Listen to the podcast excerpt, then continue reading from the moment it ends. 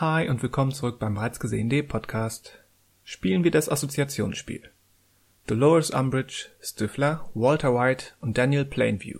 Was haben diese Figuren gemeinsam? Nun, unter anderem vielleicht, dass sie von nicht wenigen Zuschauern als unsympathisch oder nicht tragbar wahrgenommen werden. Darüber sprechen wir heute, über unsympathische Film- und Serienfiguren. Woher kommt diese Antipathie? Welche Auswirkungen hat das auf die Geschichte und was sagt das vielleicht über uns selbst? Viel Spaß beim Hören.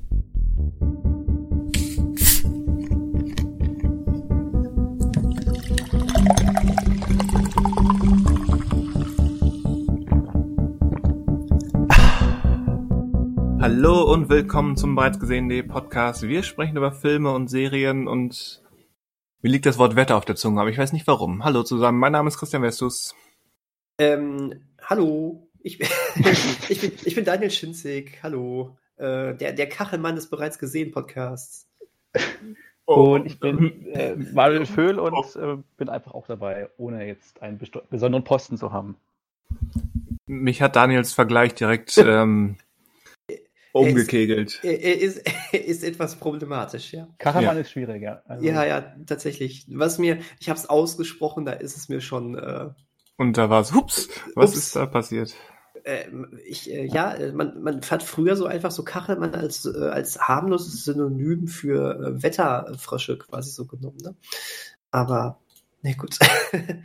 äh, dann äh, habe hab ich mir direkt hier so einen Stempel aufgedrückt. Ähm, ich versuche ihm gerecht zu, nicht gerecht zu werden. So. Aber gleich der nächste freudsche Versprecher gewesen. Oh wie, oh wie, oh wie. Gut, dass uns nur drei Leute hören. Wobei doch seine Schuld, glaube ich, noch nicht 100% bewiesen wurde, oder? oder meine? Oder, oder nicht sogar sehr fragwürdig ist, ob er wirklich, ähm, ob die Vorwürfe wirklich gestimmt haben ihm gegenüber. Also ich will ihn jetzt nicht verteidigen, weil ich weiß es ja nicht, aber ähm, ich würde auch trotzdem nicht als Kachelmann auf, äh, auf, auf Fastnacht gehen, aber ähm, äh, so schwierig auf jeden Fall. Immer noch schwierig, ja. Ja. Eine, wie, wie, wie das so ist, wenn einem erstmal so ein gewisser Ruf anlastet, ne? Ja. Ähm, das ist, äh, haben wir, haben wir, ist da jetzt nicht irgendwas mit Luke Mockridge jetzt auch äh, gestartet? Mit Luke Mockridge habe ich noch nicht gehört, aber das, das ist auch nicht so mein, mein Metier, was mich interessiert. Ja, aber ich glaube, da ist, ähm, da ist gerade auch irgendwas. Auch irgendeine Ex-Freundin geäußert und ähm, zack, sofort steckt man jemanden ja auch dann in, in, in, in die Ecke, obwohl man ja auch noch, noch gar nichts Genaues weiß und irgendwie sonst was, ne? Also es, es ist schwer. Also da muss man neutral auch erstmal an die Sache rangehen, glaube ich. Was fällt einem dann sowieso auf? Dann gibt es direkt die, die eine und die andere Extremgruppe, dann auch direkt schon, die dann im, äh, die online dann ihr Urteil fällt. Ähm, das ist sehr unangenehm. Also auch in die andere Richtung im ja. Sinne von der Anklägerin unterstellen, das wäre alles nur gelogen. Ja, ja, genau, richtig. Beides ist unglaublich unangenehm. Ja.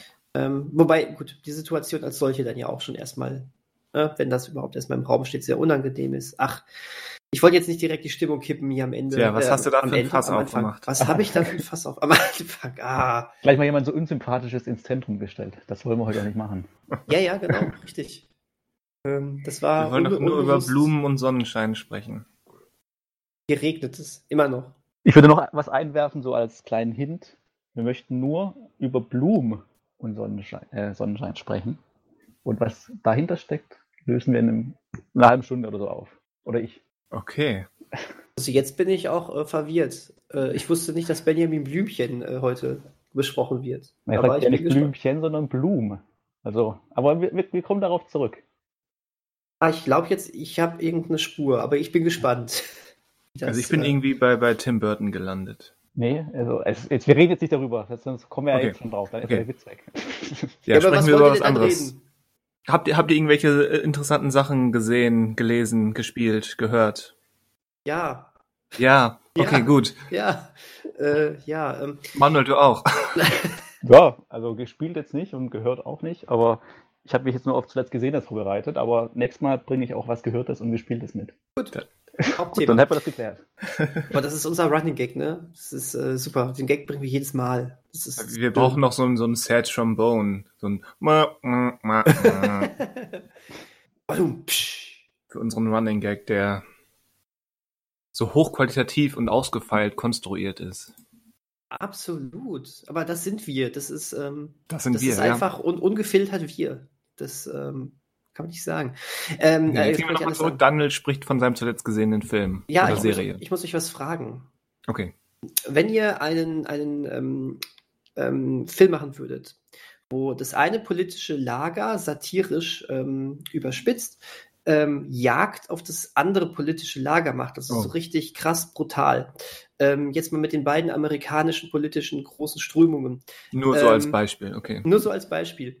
Ähm, welche, welche der beiden Seiten, äh, Demokraten oder Republikaner, wäre auf Seiten der Killer und welche der Seite wäre auf der Seite der Gejagten? Also man kann das, man kann das beides in beide Richtungen immer drehen. Also man kann sowohl einen ich sag mal, pro-demokratischen Film machen, in dem die die Jäger sind und in dem sie die Gejagten sind und umgekehrt. Ich halte das beides für möglich.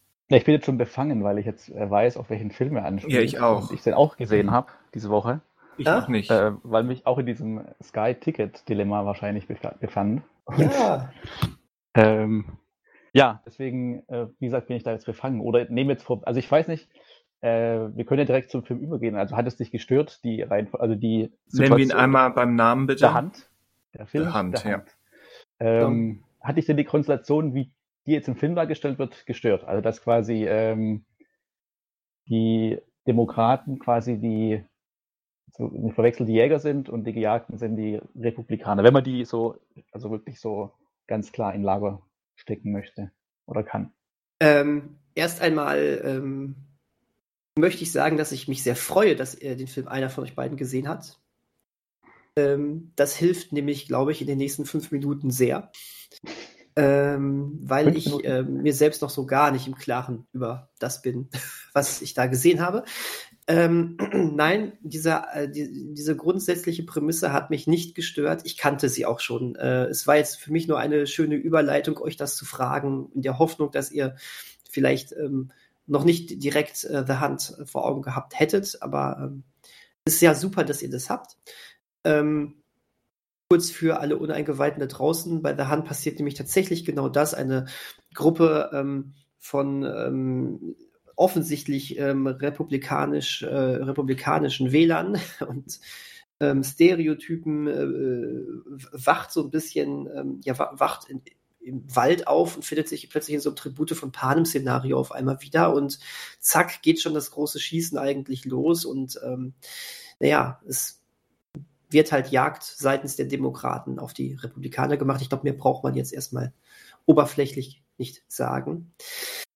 Ähm, Hand, ähm, ja, es hat mich nicht, nein, es hat mich nicht gestört, dass das äh, so, so rum war. Äh, ich hätte aber gedacht, der Film hätte ein bisschen mehr zu sagen gehabt.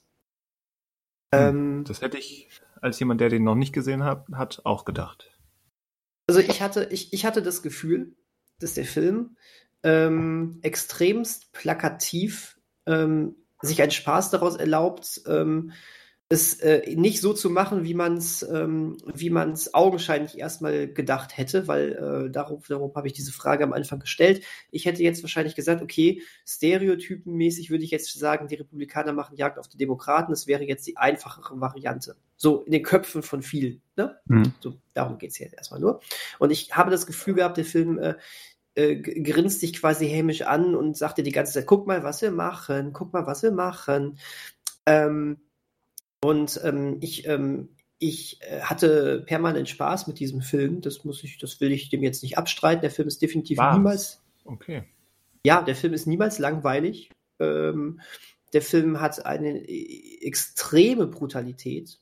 Ähm, hat aber auch, äh, äh, also hat aber auch schon fast so eine, fast schon so eine South Park Übertriebenheit, ohne jetzt zu den South Park Qualitäten zu gelangen. Aber ähm, also ist hochwertig gemacht, ne? Ähm, aber ja, am Ende bist du auf dem Niveau, dass dir zwei, äh, dass das äh, zwei, zwei ähm, nettere, ältere, also netteres, älteres Ehepaar ähm, ne, irgendjemanden kaltblütig ermorden und dann sagen, der Klimawandel ist übrigens echt, du Arsch und packt macht, ne, und, und töten ihn dann so in der Ach, Art. so subtil ist dieser Film. Ja, das war schon einer der subtileren Sachen. Ähm, und äh, ganz ehrlich, für mich bricht der Film am Ende dann allerdings sowieso komplett ineinander, weil ähm, jetzt rein auf der narrativen und Inhalt, also auf der inhaltlichen Ebene, ähm, ist überhaupt gar kein, also die, ja, die Haupt, der Hauptgegner, äh, der Plan des Hauptgegners überhaupt gar keinen Sinn machte, egal wie man es dreht und wendet. Und ähm, ich, ähm, der Film spaltet ja extrem.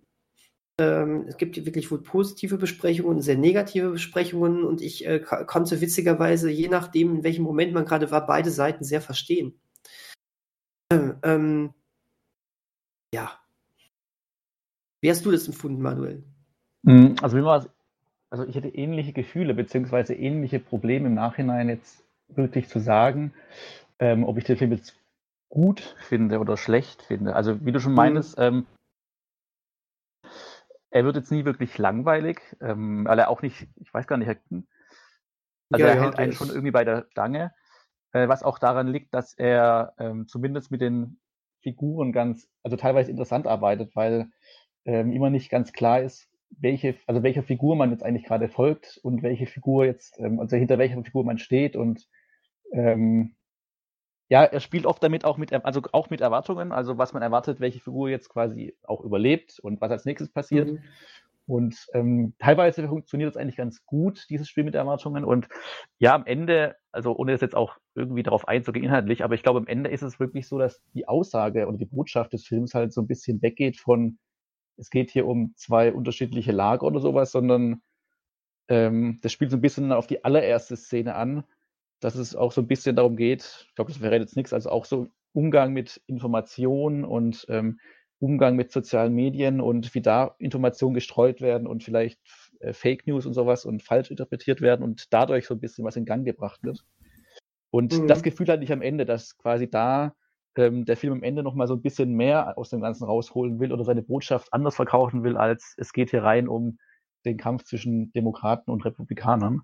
Mhm. Und ähm, ja, es ist halt so, schon so ein bisschen Holzhammermäßig und ähm, ja, es, also ganz schwierig. Also, müsst, also vielleicht musst du ihn einfach nochmal irgendwann schauen, aber ja, also eine Empfehlung, weil, also zu sagen, er ist unterhaltsam, ist natürlich auch bei so einem, bei so einem Thema vielleicht kritisch. ja, irgendwie. ganz genau. Aber ganz er genau. will ja auch irgendwie, also er ist ja in seiner Gewaltdarstellung jetzt auch so ein bisschen, also er will ja auch so ein bisschen Unterhalt, also Unterhaltung streuen, also so wie manchmal dann Morde passieren oder jemand stirbt oder wie was inszeniert wird, ist ja auch manchmal so ein bisschen, äh, also nicht unernst, aber schon so ein bisschen auf Unterhaltungsebene auch gemacht, was so Zufälle und sowas betrifft und Inszenierung und ähm, ja, schwierig. Also klar, jemand, der das irgendwie weniger reflektiert vielleicht anschaut, da könnte man sagen, okay, der Film ist vielleicht sogar gefährlich oder sowas, aber ähm, am Ende wollte der vielleicht zu viel und es war ja auch ähm, Damon Lindelof, der ja, ja, bei vielen, also der ja oft Fluch und Segen zugleich sein kann, aber der war ja am Drehbuch, also der hat das Drehbuch mitgeschrieben und mitproduziert.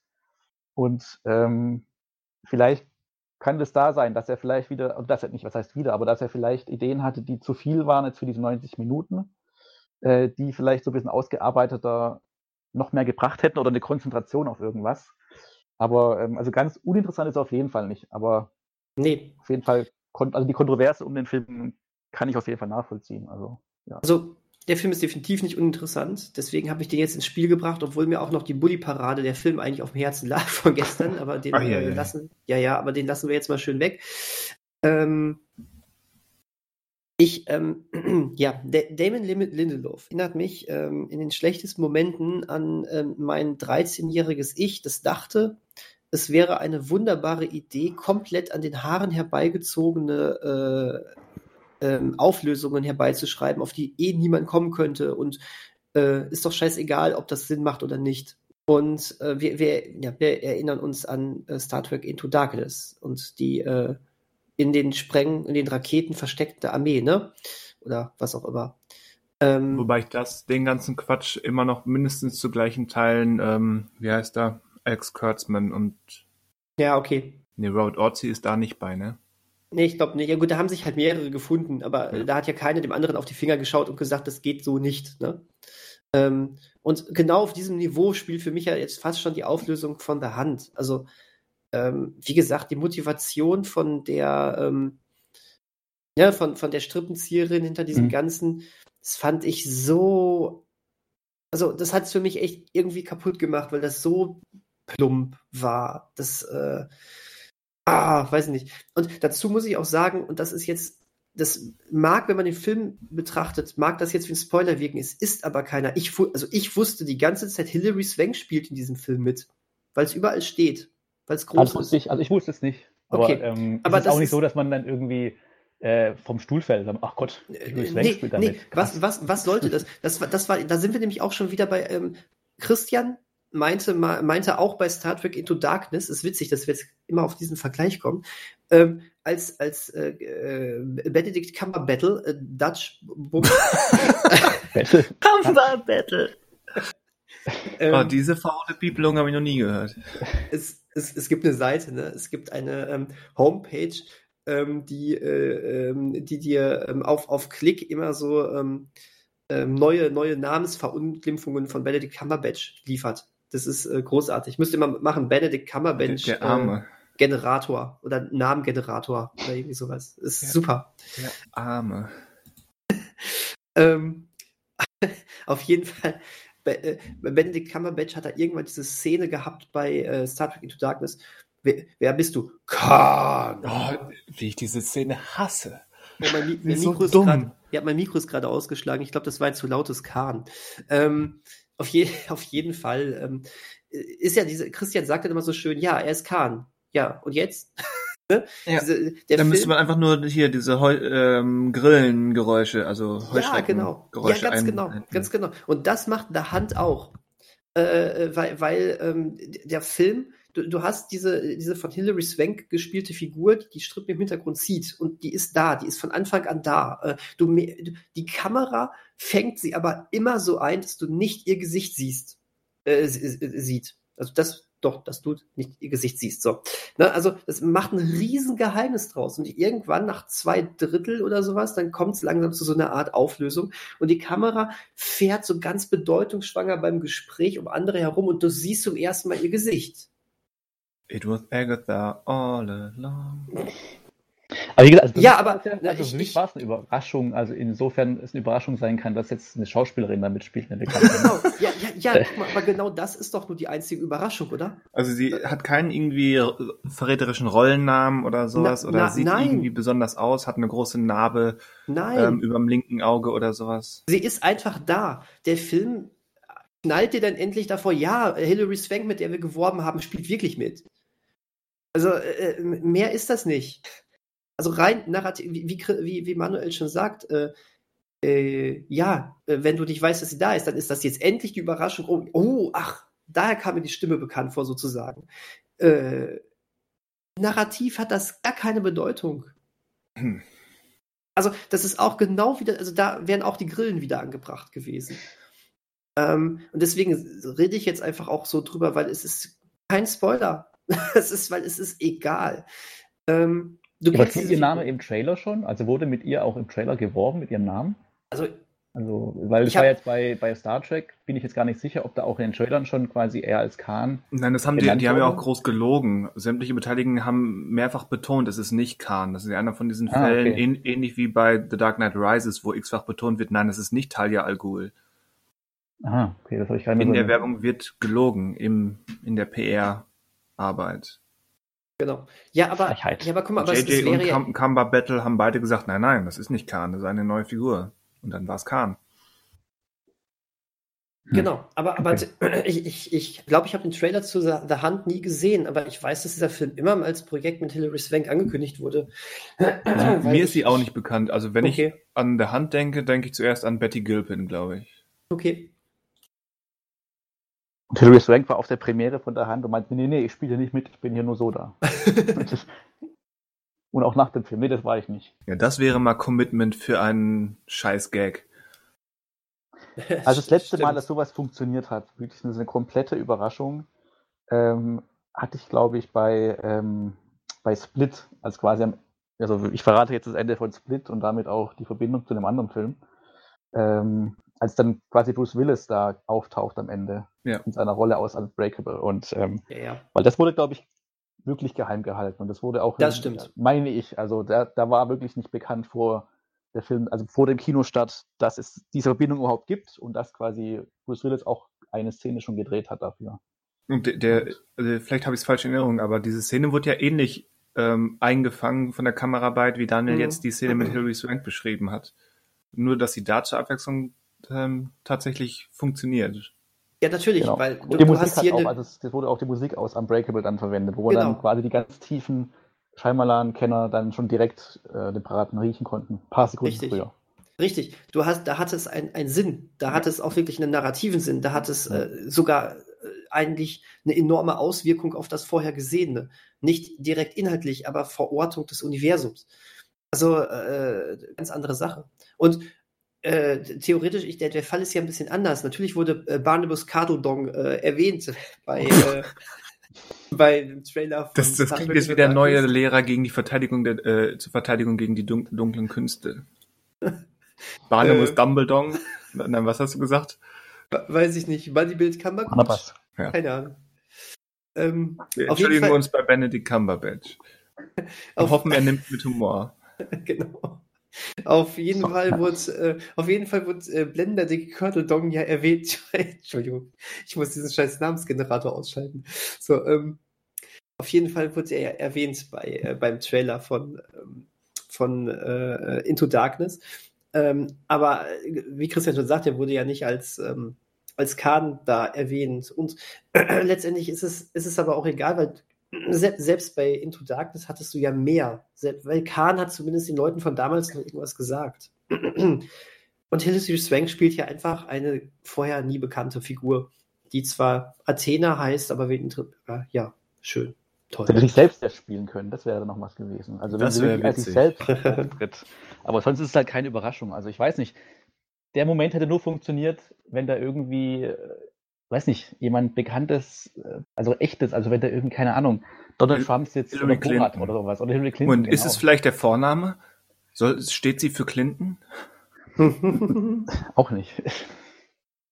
Wer weiß, wer weiß. Naja, egal. Ähm, Leute, ich glaube, ich fürchte, wir werden da nächste Woche wieder drüber sprechen. Ich glaube auch. Ich habe nämlich übersehen, dass es den bei, bei Sky, äh, Sky gibt. Mhm. Oder der ist ganz frisch dran äh, drin, kann das sein? Ich glaube, der mhm. war, der war von Anfang an, seit wir den Meine auch, ja. Snyder Cut, äh, unser Snyder Cut Abo abgeschlossen haben. Dann habe ich, hab ich ihn übersehen. Direkt auf die Liste gesetzt. Aber dann mhm. werde ich den nachholen. Ja, mach mal. Ist doch gut. Dann ähm, steigen wir hier jetzt auch aus. Äh, aber dann, ähm, mich würde wahnsinnig interessieren, was du dazu sagst. Aber ich glaube, man wird deinen Kopf schütteln äh, bis, äh, an, bis, bis durchs Mikro hören. so Ketten anziehen, dass man es hört. Ja. ja. Also Oder den, den Facepalm-Klatscher, den hört man dann definitiv. Ja. Na gut. Ich, ich habe eh schon andere Sachen nachgeholt, wenn ich jetzt mal äh, ganz, ganz dreist übernehmen darf. Nee, da, ja. darfst du dich, nur sollst du auch. Soll ich auch? Cool. Musst. Musst? Weniger cool. Aber ich mache es, weil ihr es seid. Ja. Einerseits, ich habe noch ein paar Folgen Modern Family geguckt. Daniel hat schon einmal mitgekriegt. Ich war insbesondere begeistert von, ich glaube, es war Folge 9. Das war die Episode, ähm, es fängt damit an. Die machen eigentlich das, was ich bei Filmen immer hasse, wenn sie quasi mit dem Ende anfangen. Sie, sie zeigen nämlich, dass einer von denen im, im Krankenhaus landet. Mhm. So, einige von der Familie laufen da noch rum, aber es bleiben noch eine Menge Gesichter nicht gezeigt, so dass man so eine kleine Auswahl hat, wer denn wohl im Krankenhaus landet. Und dann blenden wir zurück, so, so zwei, drei Tage. Und da heißt es, äh, Luke hat Geburtstag und Phil versucht, Lukes Geburtstag zu planen. Ah, mhm. genau. Und ja. schießt dann komplett übers Ziel hinaus und äh, macht dann eine, eine, eine Seilbahn, eine Kletterwand. Er kriegt, Luke kriegt von Opa eine Armbrust geschenkt. Da ist eine Frau mit Insekten und Spinnen und Skorpionen hin. Und das ist jetzt nicht das originellste der Welt, aber schon ziemlich clever aufgezogen, wie sie immer wieder neue ähm, Ideen geben. Huh? Also irgendwann ist ziemlich klar, es wird wahrscheinlich Luke sein, der im Krankenhaus landet, aber wie und durch welches Objekt und so weiter. und die Auflösung ist, äh, ist natürlich auch irgendwie Standard, wenn man länger als eine Minute drüber nachdenkt, aber schon witzig gelöst. das hat mir gefallen. Ja, das ist schon, schon, ähm, schon gutes äh, Comedy, gute Comedy-Dramaturgie, ne? Ja. Machen die, glaube oft, oder ich verwechsel es gerade mit meiner anderen Serie How Met Your Mother. Da machen es, glaube ich, auch oft, dass sie quasi am Ende beginnen und dann wird der Weg dahin gezeichnet. Ja, das ist ja, ja. durchaus ähm, Ja, eine weit verbreitete Technik, aber der, da muss ja. auch irgendwas mit gemacht werden. Ja, klar. Und hier, ja, ist das ganz gut gelungen. Und dann habe ich auch ähm, die ersten vier oder die bisher verfügbaren vier Folgen von Last One Laughing ge tatsächlich geguckt. Ach, okay. Ihr seid schuld. Explizit Manuel. ja. Schuld heißt, du hattest nicht so viel Spaß wie wir damit. Doch, doch, ich hatte erstaunlich viel Spaß, mhm. ähm, was mich etwas überrascht hat, weil ich ja eigentlich mit Stand-up-Comedy und deutscher Comedy generell nicht so viel am Hut habe. Aber das war ziemlich unterhaltsam. Ich fand zwar in einigen Momenten und insbesondere, ähm, dass das, insbesondere Bully, fand ich immer so häufig ein bisschen verkünstelt und drüber. Mhm. So typisch deutsch drüber.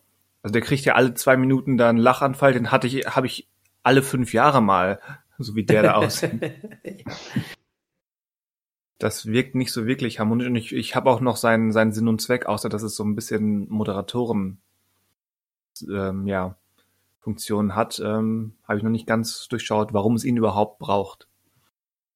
Damit du einen coolen Host hast, oder? Das ist einfach, ich glaube, so einfach ist es. Ja, aber dafür wird ihm für meinen Geschmack zu viel Raum gegeben. Okay. Aber ja, an, ansonsten ähm, sind da eine Menge recht, recht nette Momente drin. Erstaunlicherweise, und das hat mich fast am meisten überrascht, ähm, also erstens, ich war nach, nach zehn Sekunden quasi raus, wäre ich raus gewesen. ja, ja. Weil in dem Moment, wo dann dieses, das erste Signal ertönt und man eben innehalten muss, ähm, ich, ich sitze zu Hause auf der Couch und gucke das und denke, ja, ja, ja, ist so. Aber erstaunlicherweise hat, haben mich die beiden, ähm, die beiden Nummern von Caroline Kebekus ähm, am meisten amüsiert. Wo die sie die, gut, ne? Wo sie die Fürze nach um, Umschreibung nachgemacht hat und dann ähm, die neuen Slang-Begriffe für die weibliche Masturbation. Unglaublich gut, ja. Und es war natürlich auch clever dann von einem Max Gehmann, diese, diese Begriffe für die weibliche Masturbation nochmal vorzulesen mit der Stimme von Karl Dall. Ja, mhm. richtig. Ja, ja. Spoiler, aber egal. Das, muss, das, das kann man eigentlich nicht spoilern, das muss man selbst gehört haben. Das stimmt, ja. Die Mona Lisa pinseln, ja. ja, total. Das ist auch ganz frisch, äh, das habe ich äh, gestern, gestern auch geguckt, die beiden neuen Folgen. Das ist schon, ähm, das ist schon gut. Ähm, die haben aber auch einfach eine gute Zusammenstellung, finde ich. Das hatten wir letztes, letzte Woche schon mal gesagt. Also da sind die richtigen Leute, wobei es ähm, einen gibt, den ich nicht so, der, der, der, mir jetzt persönlich, mich persönlich nicht so anspricht tatsächlich. Aber du, wer es ist? Also wer Teddy? du, wer es ist? Ja, genau. Christian hat hat genau erfasst. Ich finde ihn ganz witzig, aber ich finde seine Art, wie er sich das, das Lachen ähm, abgewöhnt, also nicht abgewöhnt, aber wie er verhindern will, dass er lacht, das finde ich ein bisschen nervig und ein bisschen zu mhm. auf, aufbrausend, dass er da anfängt, diese Kung-Fu-Bewegungen zu machen und zu schreien. Ja. ja, ja das stimmt. Ah, und Max Giermann, ey, rasiert er sich einfach die Haare ab, ne? Ja. Was ein Typ. Ein Typ. Aber wie man in den Vorschauen ja gesehen hat zur nächsten Folge, ist es ja noch nicht das gewesen mit seinen Haaren. Scheinbar. Ja, richtig, offensichtlich. ich bin sehr gespannt. Das, das ist äh, endlich mal wieder, wieder deutsches Qualitätsfernsehen. So. Mhm. Ich weiß es nicht, ob ich so weit gehen würde. Es ist, aber nein, aber ganz ernsthaft, endlich mal wieder funktionierende Comedy und ähm, das ist doch, ähm, das ist doch schon mal was. Also ich bin, ich bin tatsächlich recht traurig, dass es nächste Woche dann auch schon wieder endet, ähm, beziehungsweise von vom Podcast-Aufnahmetermin diese Woche dann auch schon wieder endet. Ähm, aber es soll eine zweite Staffel kommen. Mit den gleichen Leuten dann oder mit neuen? Also, also mehr als nicht, dass es die gleichen sind. Also mehr ja, als. Die Frage ist halt, wen sie halt dann rauskramen müssen oder wollen. Also. Also mehr als dass es eine zweite Staffel gibt, hat äh, Herbig noch nicht verraten, aber äh, die okay. werden doch hundertprozentig eine ganz, ganz neue Zusammenstellung dann da machen. Das wäre auch sonst ja, das so ein, zwei klar. Wiederkehrer oder dann, dann der, der Titelverteidiger. Das könnte ich mir Stimmt. vorstellen. Ja. ja, ja, okay, das ist eine gute Idee. Aber ansonsten, guck mal, es gibt ja noch viele gute Leute. Solange sie jetzt nicht irgendwie, das hatte ich ja letztes Mal gesagt, glaube ich, äh, wenn du dieses Format auf, auf, auf diesen typischen Sendern Sat 1 oder sowas gebracht hättest, dann wären da ganz viele Comedians, die, mit denen ich nichts mehr anfangen kann solange sie die aus dem Spiel lassen, so dieses, die, die du jetzt sowieso an jeder Ecke schon mittlerweile siehst, wenn du mal den Fernseher einschaltest, dann, dann sollte es machen. Also ich finde hier nämlich echt cool, da sind ein paar die äh, paar, paar ältere Comedians, paar neuere Comedians, äh, aber alle haben so ihren, ihre unterschiedliche Art, unterschiedliche Qualitäten und ähm, da sollen sie bitte weiter drauf gehen. Und ich meine, wenn ein Herbig das weiterhin macht dann, und jetzt ein Rick Vanian dabei ist, dann muss ja eigentlich Christian Tramitz beim nächsten Mal dabei sein, oder? Eigentlich schon. Gut, ähm, hat ja auch letztes Mal schon gut Christoph Maria Herbst ist ja eigentlich mehr Schauspieler als Komiker. Der ist ja kein, ja. kein Stand-up-Mensch, aber der könnte sich da auch, glaube ich, reinfinden. Einfach. Ja, mein Gott. Barbara Schöneberger ist auch nicht wirklich äh, eine Stimmt. Comedian. Ja. Ja.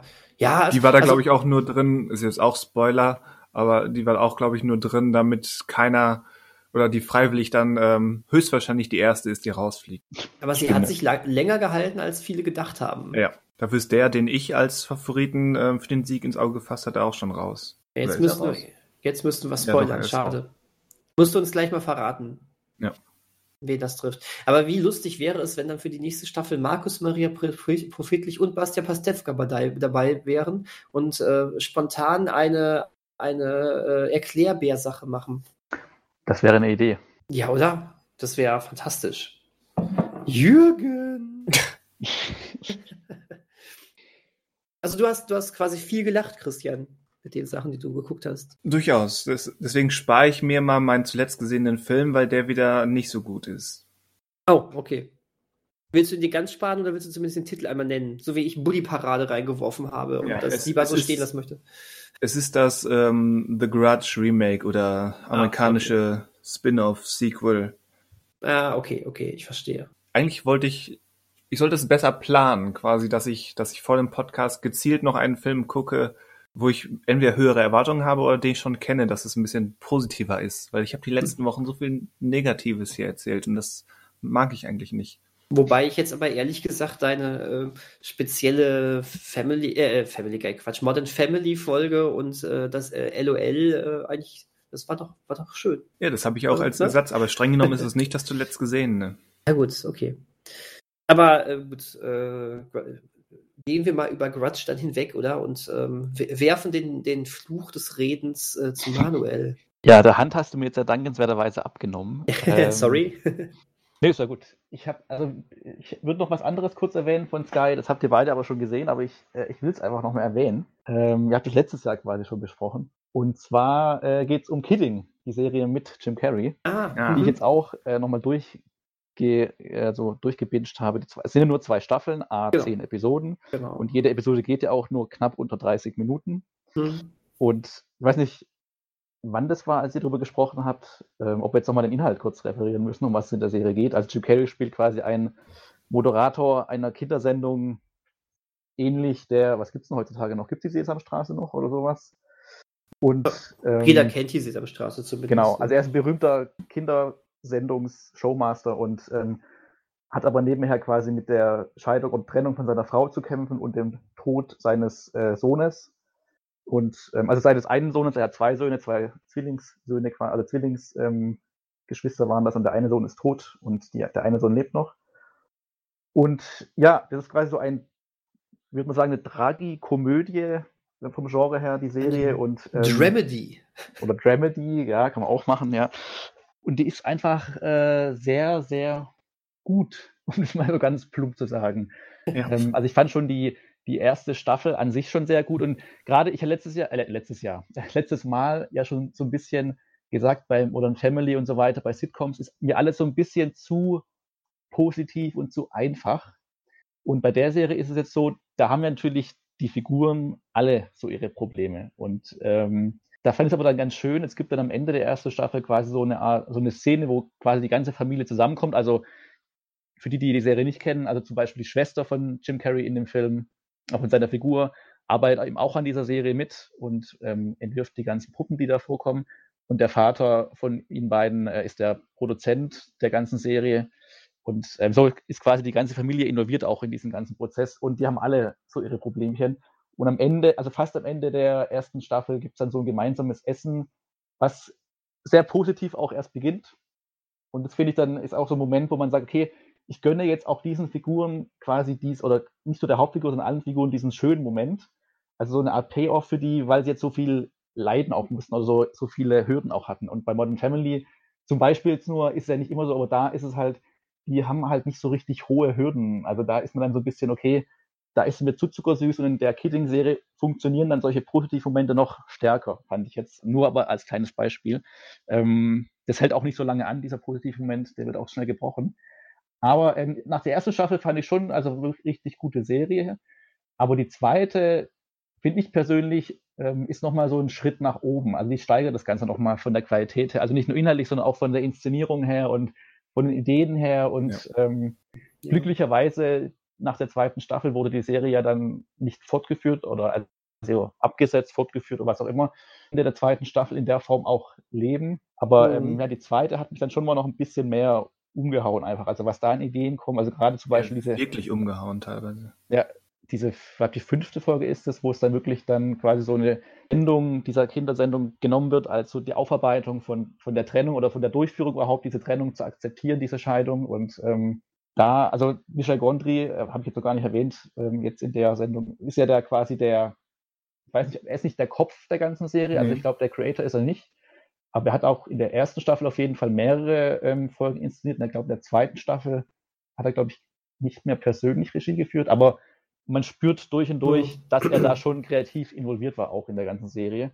Vielleicht nicht so sehr, wie man es vielleicht erwarten würde, jetzt, ähm, aber schon. Und ähm, ja, also es ist quasi eine Serie, die in Deutschland, glaube ich, auch so ein bisschen unterm Radar läuft, immer noch, weil die halt, glaube ich, jetzt nur bei Sky bisher gelandet ist in Deutschland. Und ähm, ja, im Free TV weiß ich jetzt nicht, ob es überhaupt noch relevant ist, so Serien im Free TV zu schauen, aber halt nicht bei Netflix oder sowas. Und ähm, aber ja, äh, also auch von meiner Seite aus eine große Empfehlung für diese Serie. Und man darf nicht abschrecken lassen, wie gesagt, dass sie abgesetzt wurde, weil das Ende der Serie auch, oder der zweiten Staffel auch als Ende fungiert einfach oder funktionieren kann und ja. man auch so akzeptieren kann einfach. Ja.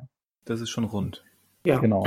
Absolut. Und da ist, da ist diese, habe ich glaube ich schon mal im Podcast gesagt, also nicht nur in unserer Hauptdiskussion vor ein paar Monaten, immer wieder, da gibt es in der zweiten Staffel diesen Moment, ähm, da wird eine Frage gestellt zwischen Jim Carrey und Judy Greer, also den Ehepartnern oder mhm. Ex-Ehepartnern. Und dann gibt es einen, einen ausführlichen Flashback. Mhm. Und dann kommen wir irgendwann zu dieser Gegenwartsfrage zurück. Und dieser Moment ist einfach so unfassbar gut aufgebaut und so multidimensional, emotional. Ähm, da, da stolpere ich mental alle paar Wochen drüber und ähm, muss einmal tief Luft holen, weil der so gut ist, der Moment. Ja, ja das ist eine tolle Serie. Also. Ja, gar keine Frage. Ähm, kleiner Fun Fact, einer der Filme, die ich in den letzten Tagen gesehen habe, habe ich irgendwie mit anderen Augen gesehen, weil ich Kidding geguckt habe. Zwar habe ich der, der, äh, der wunderbare Mr. Rogers geguckt. Ah, ja. Der, ähm, der so, ja, nicht um, ja, der so eine gewisse Episode in dem Leben von ja, Mr. Rogers nimmt, den es ja wirklich gab und der ja mehr als offensichtlich äh, Vorbild für den äh, Mr. Pickles ist. Ähm, übrigens ein ähm, nicht herausragender, aber ein durchaus guter Film, den man sich angucken kann. Tom Hanks spielt den äh, Mr. Rogers auch wirklich ganz fantastisch. Aber man hat immer, ich hatte immer Keating im Hintergrund, ja. im Hinterkopf. Es ist so, es ist so lustig. Ähm, ich liebe Kidding und äh, Jim Carrey ist, ist ein so großartiger Schauspieler. Ne? Boah, Wenn er will Serie. und das richtige Material kriegt, ja. Ja klar, natürlich, aber Jim Carrey hat so viele Gesichter, das ist echt cool. Und hier zeigt er ja wirklich, also jemand, der Jim Carrey immer sagt, mag ich nicht, dieser Hampelmann oder sowas, der sollte sich das hier mal angucken. Also ja, es gibt ja viele Leute, ähm, wenn ich hier das Ruder übernehmen darf, ja.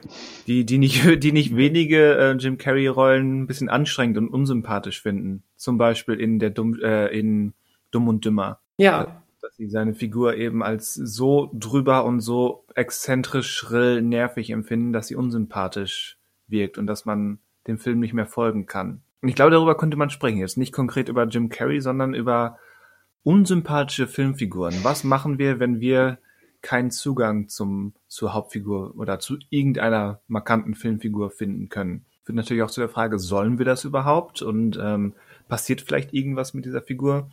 Darüber sprechen wir heute. Und findet man vielleicht trotzdem Zugang? ja? So viele schöne Sachen. Als hätten wir das irgendwie geplant. Als hätten wir das irgendwie geplant, ja.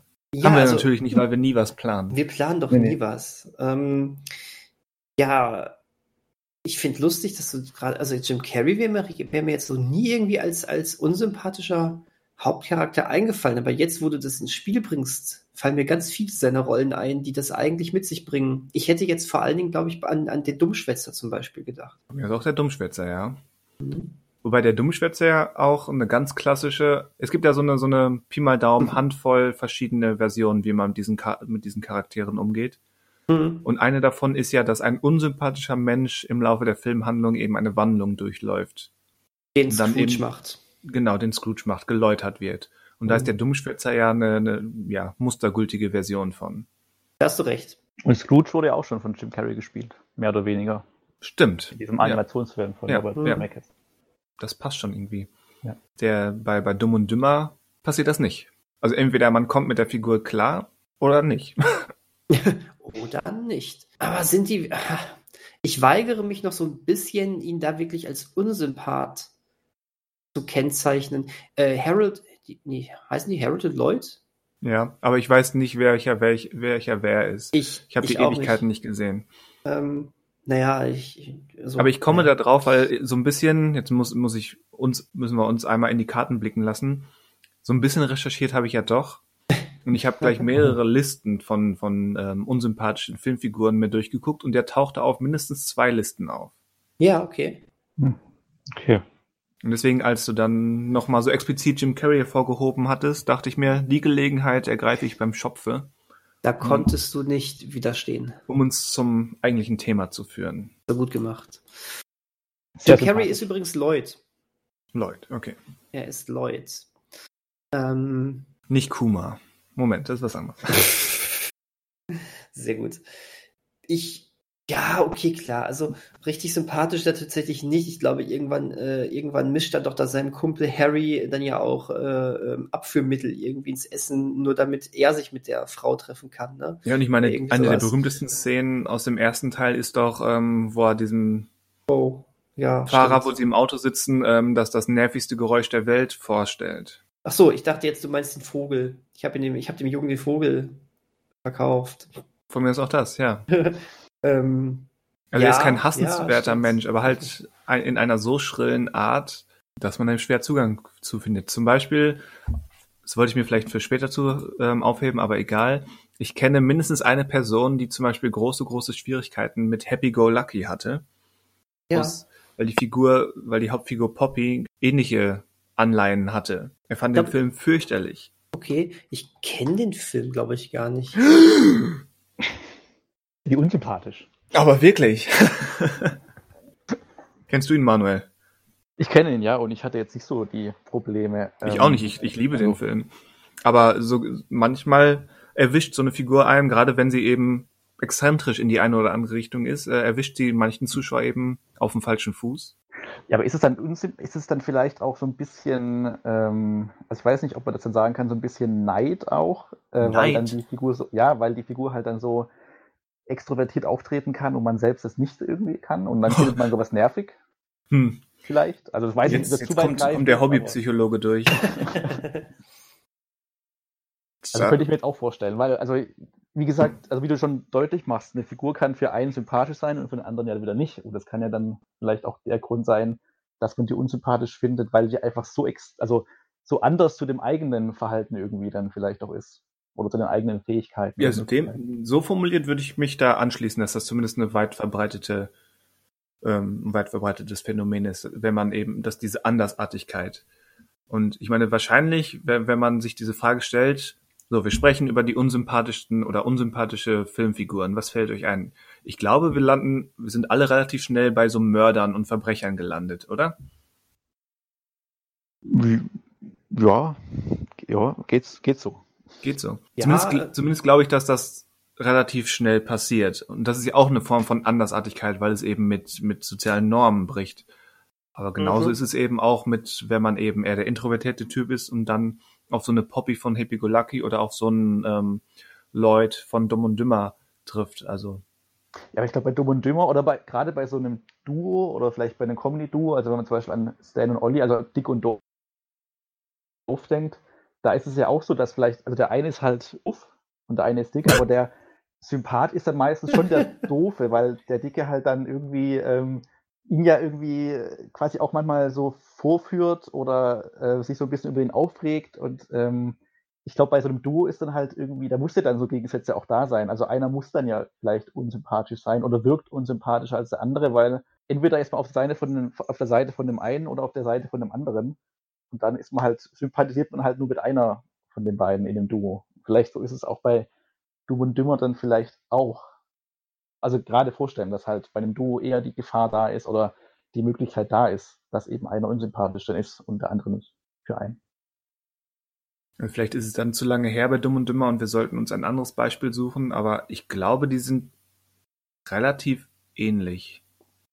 Oder täuscht mich meine Erinnerung da? Da ist meine also, Erinnerung gut genug. Also äh, Jim, Jim Carrey ist, glaube ich, schon der forschere und etwas fiesere. Okay. Ähm, also ist jetzt auch schon ein bisschen was bei mir her, aber ich, ich habe den, ähm, den Harry äh, ähm, immer, also die von Jeff Daniels gespielten, immer als ähm, noch ein bisschen naiver und gutmütiger im, ähm, im Gedächtnis und äh, Jim Carrey war dann eher immer, ja, aber wir müssen, ja, guck mal, wir müssen doch, wir müssen doch ja, aber Leute, ja, aber lass doch mal machen. So irgendwie. Okay. Ja, das wird von der Besetzung eigentlich auch passen. Mhm. Ja. Ähm, und wie gesagt, letztendlich ist es Lloyd, äh, der, der dann dem Harry ja auch das äh, Abführmittel ähm, unterjubelt, damit er sein Date nicht wirklich mhm. wahrnehmen kann.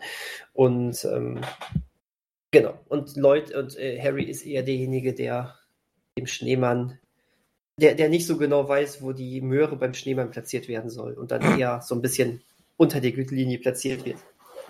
Liebenswürdigerweise. Mhm. nee, das ist falsch unter der Gürtellinie? Es kommt ja darauf an, was du machen möchtest. Ja, ne? Eine Variante. Genau, richtig. Hat er eigentlich ganz gut gemacht, finde ich. Und dann ja, noch zwei Kohlestückchen so... darunter? Ja. Da war was. Das ist eine Variante einfach. Was mir noch einfällt, ist auch bei dem, also bei dem Beispiel jetzt, ist ja auch die Frage, wie lang ist so eine unsympathische Figur tragbar oder wie lang äh, macht man sie unsympathisch? Weil wenn ich jetzt zum Beispiel jetzt ganz weit aushole und dann bei äh, zu einer Sitcom gehe, wie jetzt Alle unter einem Dach mit äh, Steve Urkel, der quasi ja eine Hauptfigur ist, die so ein bisschen bemitleidenswert ist. Und im Laufe der Serie ähm, schafft er dann ein Gerät, um sich quasi eine coolere oder eine abgeklärtere Variante von sich selbst zu erstellen und am Ende ist dann quasi der Konsens, wenn mich jetzt nicht alles täuscht, und ich weiß auch nicht, wie das ganz funktioniert, dass es am, gibt es am Ende nicht beide Varianten von ihm, also quasi einmal ihn als Original Steve Urkel und einmal als äh, diesen äh, Stefan. Stefan, genau. Äh, wo man dann irgendwie nicht mehr sagt, okay, erst kommt ja die Weib, ich weiß nicht, wie die weibliche Hauptfigur heißt, auf die er die ganze Zeit steht und mit der auch zusammenkommt dann auf Stefan und am Ende ist doch Steve also Steve Urkel dann, äh, mit dem sie dann zusammenkommt, aber es gibt trotzdem auch noch Stefan und ähm, wo man dann so ein bisschen am Ende halt einen Konsens findet von, es gibt halt diese zwei Gegensätze, aber am Ende sind sie doch beide völlig in Ordnung. Und ähm, vielleicht ist bei Dumm und Dümmer dann ist man da ein bisschen konsequenter und macht am Ende nicht beide. Ich weiß nicht, wie der, also ich habe den Film jetzt nicht mehr so ganz im Kopf, wie am Ende dann die beiden dastehen, aber ähm, wenn man es halt durchzieht bis zum Ende und jedem seine Charakterzüge lässt, ähm, ist es ja auch nochmal mutiger, als wenn man am Ende sagt, okay, beides ist okay und beide finden, äh, finden was, ihr Gegenstück und Punkt. Und dann ist vielleicht beides am Ende, oder sind, sind einem beide sympathisch oder jeder kann sich aussuchen. Ich habe, glaube ich, alle unter einem Dach ähm, zu wenig gesehen, um da folgen zu können. War ich das Eine Serie, etwa? die leider ja auch nicht bisher auf irgendeinem Streamingdienst gelandet ist und ähm, deswegen noch keine Renaissance erlebt hat, würde ich mal sagen. Oh je.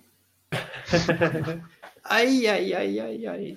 Aber gerade bei Serien und unsympathischen Figuren ist das eh besonders schwierig. Also ist immer die Frage, was es für eine Serie ist, logischerweise. Und auch da gibt es natürlich die gleichen Möglichkeiten, eben eine Entwicklung darzustellen oder die, die Figuren als gegeben hinzustellen und dann eben über x Staffeln so durchzuziehen. Aber ich fand zum Beispiel fast die komplette Besetzung ab einem gewissen Punkt bei Big Bang Theory unausstehlich. Mhm. Und es war auch ähm, ich fand Rick Grimes von Walking Dead unsympathisch und nervig als Hauptfigur und als Anführer dieser Gruppe, weswegen ich eben ähm, nicht zuletzt wegen meiner Antipathie gegen ihn und weil ich das Gefühl hatte, die Serie will ihn mir als, zumindest zu dem Zeitpunkt, wo ich ausgestiegen bin, als guten, interessanten und halbwegs sympathischen Hauptcharakter verkaufen.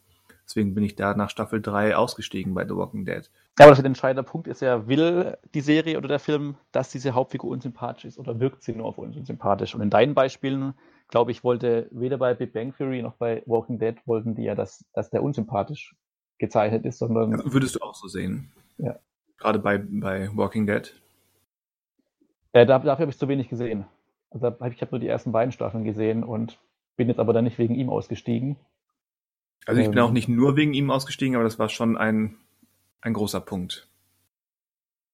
Also ich könnte auch als weiteres Beispiel nennen, weil ich ja gerade schaue mit How I Met Your Mother, da ist ja auch oft der Vorwurf immer gewesen, dass halt die Hauptfigur Ted irgendwann unsympathisch wurde oder nervig wurde. Ja, und, kann ich, kann ähm, ich nachvollziehen, ein Stück weit. Kann ich jetzt beim erneuten Anschauen auch, also jetzt bin ich so am Ende der sechsten Staffel immer noch, also auch so langsam auch nachvollziehen. Ähm, der, also da ist es ja auch nicht gewollt auf jeden Fall, dass er unsympathisch ist, weil er ist ja weit, also geht ja um ihn eigentlich, um sein, ja, sein aber, Schicksal, seine Geschichte, aber es ist halt, äh, ich glaube halt, bei ihm ist es dann so, dass, also ich glaube, das Unsympathische entsteht, dass er halt auf der Stelle treten muss, weil die Serie halt weitergeht und dadurch so nervige Manierismen angedichtet bekommt und ähm, dass er halt als Hauptfigur nicht, also eigentlich nicht mehr tragbar ist, weil er eigentlich, der nächste Schritt ist halt, dass er dann seine Mutter, äh, nicht seine Mutter, er seine Frau dann findet und ähm, dass da deswegen diese Unsympathie, also diese, äh, die, was, was ist denn das, das Substantiv von Unsympathie, Unsympa also die, äh, die Nicht-Sympathie mit ihm dadurch entsteht, dass halt Antipathie meinst du? Antipathie, Dankeschön, genau, Antipathie dadurch entsteht, dass er halt nicht mehr so wirklich was zu tun hat und deswegen halt so skurrile Sachen äh, eingedichtet bekommt. Also das ist mein Empfinden. Also das ist definitiv ein Faktor, würde ich zustimmen, dieses auf der Stelle treten und Sachen unnötig in die Länge ziehen und deswegen muss Ted eben sich benehmen wie der letzte Trottel. Aber ich glaube, ein Stück weit ist es auch wirklich gewollt und er kriegt ja auch immer mal wieder so, so einen über, über den Deckel und muss eine Lektion lernen. Also immer mal wieder kommt die Serie durchaus auch dem Zuschauer so ein bisschen entgegen und erklärt hier, Ted, Ted ist jetzt nicht nur der, der leuchtende Stern, den ihr alle bewundern müsst, genauso wie Barney, sondern dass da wirklich mal ein einen Schritt zurückgenommen gegangen wird und reflektiert wird. Also es hat zumindest noch in meiner Erinnerung diese Serie ja so ein bisschen von Standard-Sitcoms abgehoben, dass da relativ viel, zumindest in den ersten Staffeln, ähm, über reine Comedy hinweg gemacht wird mit den Figuren. Zum Teil, ja, zum Teil, ja, das stimmt. Bei Serien ist halt, also ich habe gerade noch überlegt, ähm, man kann ja eigentlich Sympathie, also Sympathie oder Antipathie, was wir gerade gelernt haben oder ich gelernt habe, ähm, und moralisch verwerflich zum Beispiel ähm, mittlerweile nicht mehr auf eine, also nicht mehr quasi gleichsetzen, weil ich jetzt an sowas gedacht habe wie eine Serie wie Dexter zum Beispiel. Da haben wir ja von Anfang an eine Hauptfigur, die eben, oder auch bei Breaking Bad, Hauptfiguren, die quasi Dinge machen, die halt illegal sind, aber trotzdem stehen wir auf deren Seite, auch wenn sie moralisch Verwerfliches machen. Ja, wobei gerade Breaking Bad ist ja eine, eine eine spannende oder auch frustrierend spannende Angelegenheit, wenn man sich zumindest damals, als die Serie aktuell lief, ähm, anguckt, wie das, wie die Zuschauerschaft gespalten war und insbesondere auf Skylar White ähm, mhm. niedergeknüppelt hat. Mhm, weil sie ja dem großen Helden Walter White ständig im Weg stand. Ach, okay, das habe ich gerade mitbekommen, aber das, okay, das auch. Ja, best, ist besser ja, ist das. Aber ähm, die ist bei diesen Listen, die ich vorhin ähm, erwähnt hatte, auch häufig aufgetaucht und. Echt sie? Ja.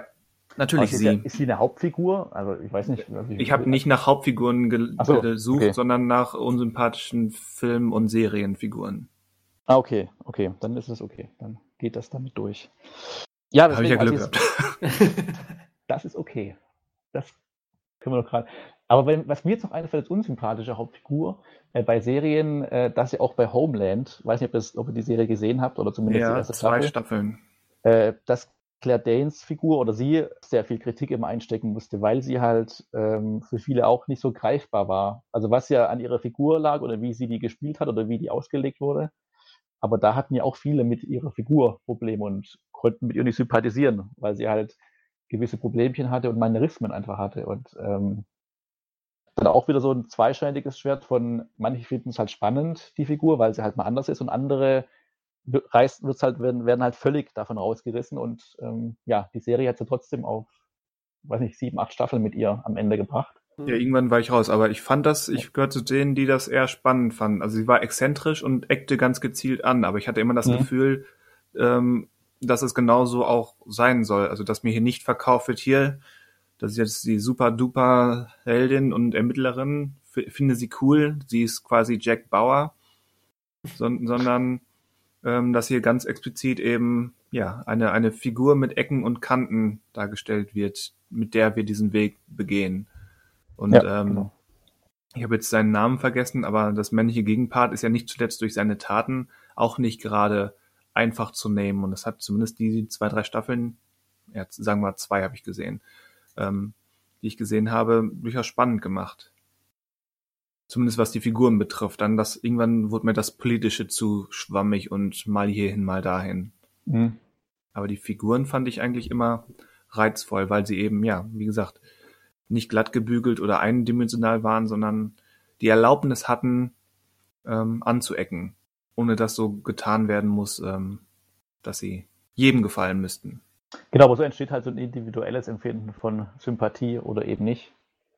Je nachdem, wie man, ob man das spannend findet oder halt eher dann den Standard möchte von der Hauptfigur. Aber ich finde eigentlich nochmal spannend, ähm, zu Walter, zu den Whites zurückzukehren, mhm. weil, weil ich da eben einen klaren Unterschied ausmache oder ausmachen wollen würde, dass eben ähm, Walter White oder Skylar White nicht so explizit so mit, also natürlich auch mehrdimensional dargestellt werden, aber dass es hier mehr oder dass die, dass die Leute, die diese Anti-Skylar-Haltung haben, häufig eben der, der grundsätzlich immer stattfindenden manipulierenden Art der Inszenierung aufgelaufen sind mhm. und sich dann nicht mehr da rauswinden können, dass sie quasi nur dieses Verständnis haben, okay, Walter White ist der Held, er ist die Hauptfigur dieser, dieser Geschichte, das ist ein, irgendwie auch eine Erfolgsstory, ob jetzt kriminell oder nicht, irgendwie ist es ja das und ähm, dass das Skylar als eben Hindernis und, und Störfaktor aufgefasst wird. Wie übrigens, vielleicht so als, als Filmvergleich, der wird zumindest gefühlt häufig, wird Skylar in, ähnlich behandelt wie Inspector Peck von Ghostbusters. Wow.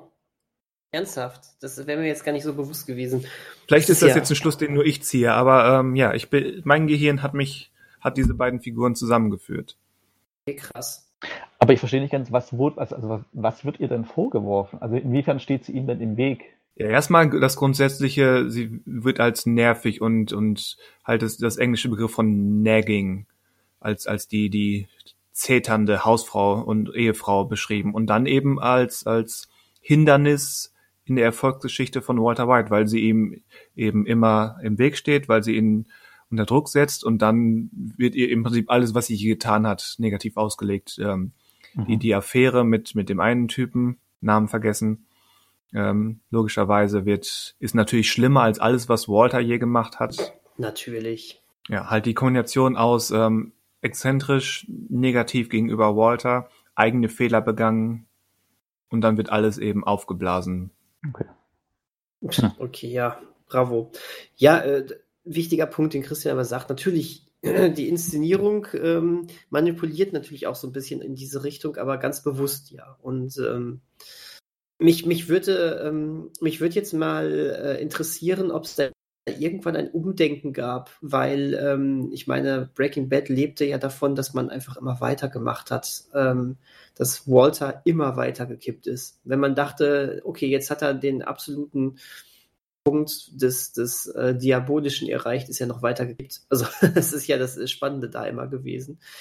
Ähm, und irgendwann konnte man sich ja auch, also irgendwann hat die Serie das ja auch offengelegt, das, was der da macht, ist ganz, ganz, ganz, ganz gefährlich. Und ähm, spätestens, wenn Jesse das ja auch immer mehr realisiert. Ähm, ja, also ich weiß nicht, in welcher Staffel das ist, aber es ist allerspätestens Staffel 3 rund um Kristen Ritters Charakter. Oh ja, das mhm. ist natürlich die richtig krasse Angelegenheit gewesen. Also wer, wer da noch glaubt, ähm, Walter White kommt irgendwann an den Punkt, wo er denkt, okay, jetzt habe ich genug Geld gemacht, jetzt gehe ich zurück zum, zum sympathischen Familienvater. Mhm. Spätestens da ist dieser Zug aber endgültig abgefahren. Ja, richtig. Wobei ich argumentieren würde, dass der, ähm, so, sobald die am Ende von Staffel 1 da in, im, im Van aktiv sind, ähm, ist der Zug abgefahren. Ja, aber das bin ich. Aber spätestens halt bei dieser Szene mit Kristen Ritters Figur ist die Sachlage eigentlich klar. Und dann hat man noch, wie gesagt, grob geschätzt zwei Staffeln mhm, richtig. mit diesem Wissen. Ja, ganz genau. Da kommt noch viel danach. Und ähm, spätestens da muss man doch eigentlich, äh, muss doch irgendwann auch ein Umdenken doch irgendwo stattfinden, oder? Und man sagt, ja, okay, seine Frau hat doch, hat vielleicht recht. äh, aber das, das, das, da ist dir nichts aufgefallen, dass es da irgendwie, dass es da einen Umschwung gab, oder? Meinst du jetzt im, in, im Internetdiskurs? Ja, ja, oder? genau, genau. Also ich kann da jetzt keine Individuen rausziehen, aber generell, wenn du dich in den richtigen Ecken umschaust, gibt es immer noch eine Menge Anti-Skylar-Leute. Okay. Ja gut, aber äh, theoretisch, man muss ja auch nochmal gucken, so popkulturell, es wird ja einiges noch gehypt, ne, von, von Walter White. Und das ist ja schon eine in interessante Sache. Also spricht natürlich dafür, dass die Serie es wirklich gut raus hatte, ähm, dass man ihm noch gerne weiter folgt. Ne? Ähm, dass man nicht ab, ab, angeekelt wegschaltet, wenn man sich das äh, anschaut. ähm, Obwohl er ein toxischer Mensch ist, ja. Absolut. Ähm, Aber es ist ähnlich, es ist vielleicht ähnlich, Walter White, vielleicht ähnlich wie, wie Rick von Rick and Morty. Ja, ja, okay. Ähm, wobei, ja, interessanter Fall, weil Rick mir irgendwann tatsächlich auf den Sack ging. Ähm, aber. Da ist die Serie ja auch meiner Meinung nach ziemlich eindeutig drin. Nur mhm. das lässt sich eben auch leicht ausblenden, wenn man nur die Referenzen und Gags und hast du nicht gesehen, Sci-Fi-Einfälle. Ja, abs absolut. Ähm, betrachtet. Ja, aber bei, um, um kurz bei Breaking Bad zu bleiben, eher äh, für mich, meine Rezeption war immer eher, dass ich es faszinierend fand, wie er immer weiter abgerutscht ist. Ähm, und äh, man hat ja doch irgendwann auch andere, einen anderen Halt bekommen. Also wie gesagt, ich fand irgendwann Jesse war auch ein ziemlicher Halt. Ja. Ähm, nicht umsonst hat er dann ja auch äh, den äh, abschließenden Film bekommen. Ähm, und Na gut, ähm, äh, Walter war verhindert für den abschließenden Film. So, ach, schlechte Drehbuchautoren hätten hier eine Möglichkeit gefunden. Zum Glück ist uns das erspart geblieben. Ich meine, er, er war da im Film. Das stimmt. Das stimmt. Aber aus logischen Gründen. Ja. Aber das, deswegen, also ich glaube auch, dass Breaking Bad äh, einige Leute trotzdem dann aber auch irgendwann verloren hat, weil sie dann, dann irgendwann spätestens gerallt haben, worum es denn eigentlich geht. Und dass er, wie du schon sagst, eben nicht der Held ist ich fand es fantastisch. Ich finde es echt schade, aber dass sich so, so viele, also ähm, genau, dass so viele Leute sich ähm, ja dann irgendwie zu lange auf diesen falschen Zug aufgesprungen sind und dann wirklich dachten, alle, die gegen ihn sind, sind, sind, sind doof und unsympathisch. Das Gegenteil ist ja der Fall. Aber äh, was ich eigentlich sagen wollte, ich finde spannend, wie ähm, unreflektiert ähm, aber Sprüche von Walter White ja auch immer wieder popkulturell auftauchen, ne? Und yep. wo es dann heißt, boah, ich bin derjenige, der klopft, geil. Mhm. Ne? Ist, ein, ist eine super Szene. Jetzt wollen wir ja. uns nicht, ne? Absolut. Aber äh, wie falsch damit dann mitunter aber auch schon wieder umgegangen wird. Wir feiern ihn jetzt. Wie geil. Und ich meine, selbst habe, glaube ich, eine Tasse, auf der das draufsteht. Oje, oje. ähm, man muss sich jetzt mal selbst hinterfragen, aber. Ähm, du die, die, aber um, um dich vielleicht zu retten, hast du dir die selbst gekauft oder war die in diesen Lootboxen, die du ja abonniert hast? Weder noch, ich habe sie geschenkt bekommen. Oder so. Genau. Hab das entlastet trotzdem, dich auch. Danke sehr. Ähm, ja, aber ne, das, das ist es halt. Dass dann genau sowas dann aber als, boah, guck mal, wie cool verkauft wird, ne? Ja, da ist das, Walter White ein bisschen wie Tyler Durden. Der auch ein gutes Beispiel ist, tatsächlich, ja auch, ein, auch eine Filmfigur oder eine Figur, die ja ganz explizit eine Anziehungskraft und eine Verlockung haben soll und Anziehungskraft ausstrahlen soll, bis, bis eben irgendwann der Punkt erreicht ist, wo man merkt, oh, Moment, vielleicht doch nicht, bis, bis zum bitteren Ende. Mhm. Wobei Fight Club ja mit, mit besagtem Ende fast anfängt. Ja, und, stimmt. Und dann holt er uns nochmal zurück und lässt uns nochmal in, in die Tyler Durden-Falle laufen. ist ja fast wie bei Modern Family. ja, fast wie bei Modern Family, genau. ja, stimmt. Wobei diese Tyler Durden-Falle ist ja dann, ja, Tyler Durden als Charakter verhält sich natürlich am Ende durch den Twist ja nochmal anders, aber hat ja erstmal keinen, keinen Einfluss auf die Sympathie oder Antipathie. Weil er soll ja explizit erstmal ver verlockend sein und seine Ideen sollen ja erstmal, zumindest diese Hauptfigur, nennen wir sie Jack, soll ihm ja quasi aus dem Herzen sprechen und, und verheißungsvoll erklingen lassen. Mhm. Aber auch da gibt es meiner Meinung nach genug Hinweise, auch wenn ich unterstellen würde, dass, dass, dass Finchers Inszenierung etwas unsauber in der genauen Ausrichtung ist. Ähm, aber es gibt auch da Mittel, Mittel oder Momente, um früh genug zu erkennen, ähm, auf was für einem Weg sich die Hauptfigur hier befindet. Mhm. Aber jetzt, ähm, ich, ich, ich habe jetzt gerade irgendwie so einen allgemeinen Gedanken, ja. der sowohl jetzt darauf als auch auf Breaking Bad als auch, auch als auch auf viele andere äh, Beispiele gehen könnte. Ähm, ich überlege jetzt einfach gerade, wie rezipiere ich das? Und ja, äh, auf der einen Ebene, sowas wie jetzt, wie ich es gerade bei Breaking Bad genannt habe, oder wie ich es jetzt bei ähm, auch bei, bei Fight Club sagen würde, ähm, da ähm, gehe ich schon sehr, sehr bewusst damit um und denke mir, okay, das ist, ähm, der Typ ist auch eine Gefahr, der Typ ist auch, äh, das ist eigentlich nicht so cool, was da jetzt gerade abgeht. Aber ein anderer Teil von mir feiert aber auch jeden Auftritt von diesen Figuren.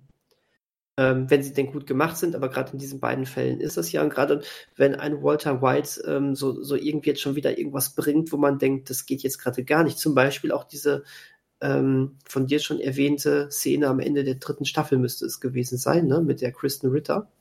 Hätte ich jetzt auch ungefähr geschätzt, ja. Mhm. Ähm, das war grausam ohne Ende.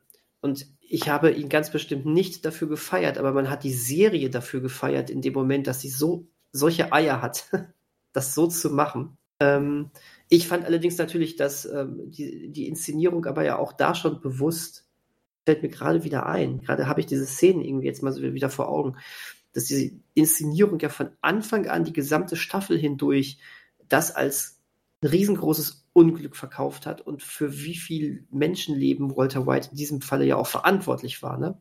Ja. Durch diese eine Sache. Denn das hat ja den Spoiler jetzt, ne? Breaking Bad können wir spoilern. Das hat ja den Flugzeugabsturz letztendlich dann ja auch ähm, begründet. Und das ist, das ist schon krass, das ist schon sehr, sehr krass gewesen. Aber ich, man hat die Serie trotzdem dafür gefeiert. Und ähm, wenn dann solche ähm, krassen Sachen von ihm auch kommen, dass er immer wieder weitergeht und sowas, irgendwie, man, man, man findet das ja doch irgendwie faszinierend. Ich finde das faszinierend zu sehen, obwohl man diesen Charakter überhaupt nicht mag. Und im echten Leben, ich weiß gar nicht, was man, wie man darauf reagieren würde, aber man, ich, es war ja jetzt nicht so, dass man sagt, okay, jetzt schalte ich diese Serie aus, oder? Oder diesen Film aus, was nee. auch immer. Weil, weil eben, wie wir schon gesagt haben, die Serie ziemlich eindeutig darin ist, ähm, wie wir das zu finden haben. Also sie, sie gibt sich nicht ähm, als, guck mal, wie cool und edgy das ist und Walter White, der, der Größte mhm. oder so, sondern er, gerade diese Szene wird eben auch als schockierende, tragische Szene dargestellt. Absolut.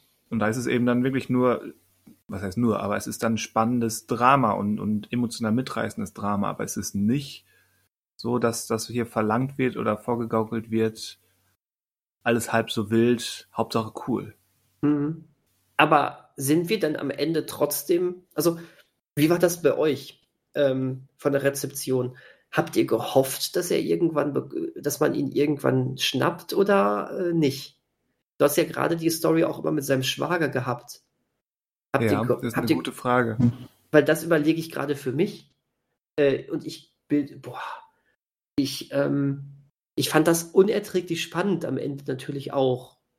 Äh, Grad, ja, gerade die von Ryan Johnson übrigens inszenierte ähm, vor- oder drittletzte Szene mit dem mhm. Schwager in mhm. der Wüste.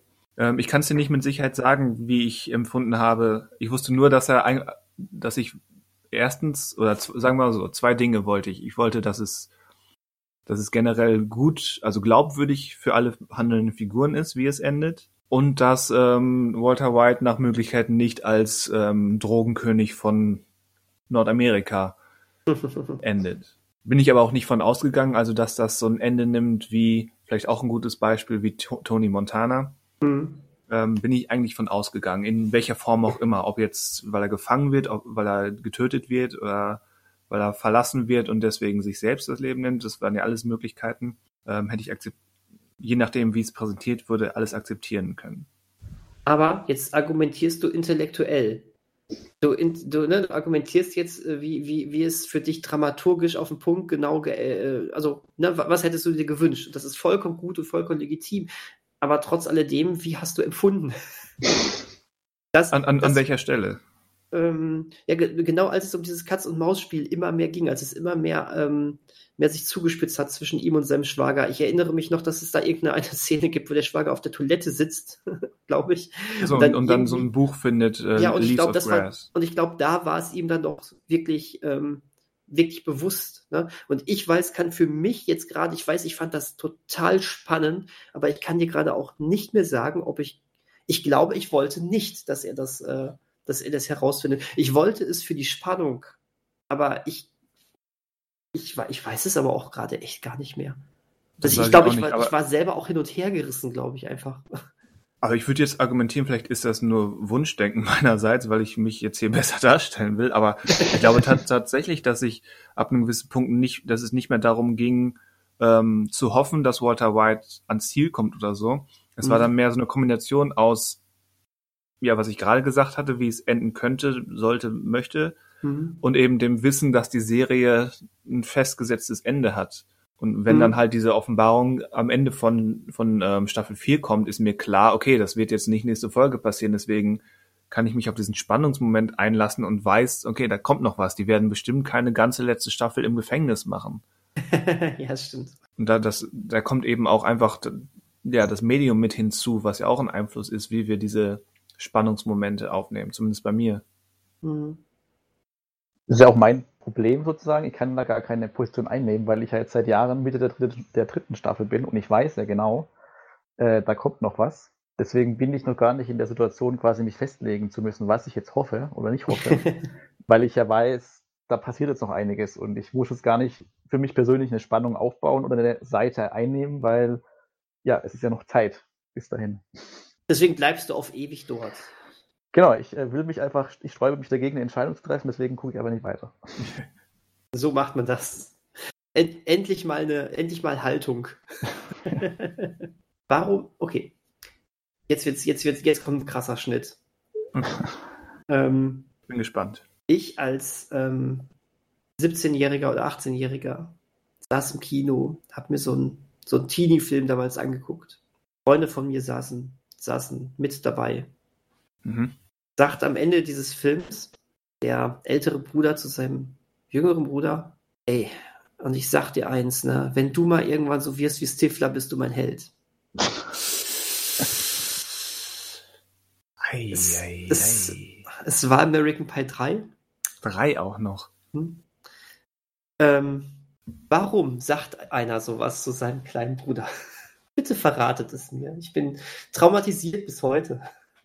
Ja, vor allen Dingen also, hofft der ältere Bruder, seine Träume in dem jüngeren Bruder zu erfüllen. Oder das ist irgendwie eine, also eine sehr komische Konstellation, finde ich. Da muss man erstmal auch den, den, den Kontext oder den, den Ton, müsste man jetzt genauer wissen, wie sehr das jetzt so ein bisschen Necken und Ärgern zwischen großem Bruder und kleinem Bruder ist. Und ich glaube, darüber läuft es auch. Also ich kann schlecht beurteilen, diese, diese Brüderdynamik, da ich keinen Bruder habe ähm, kann ich nicht einschätzen. Aber was ich so von anderen Brüderpaaren kenne, da gibt es das schon, dass man dann so einen Spruch könnte man einem auch drücken nach dem Motto, guck mal, dieser Trottel, ich wünschte, du wirst auch so einer. Dann könnte ich dich niedermachen oder so als, als dummer, trotteliger kleiner Bruder, der du dann bist. Mhm, also könnte man das auch interpretieren.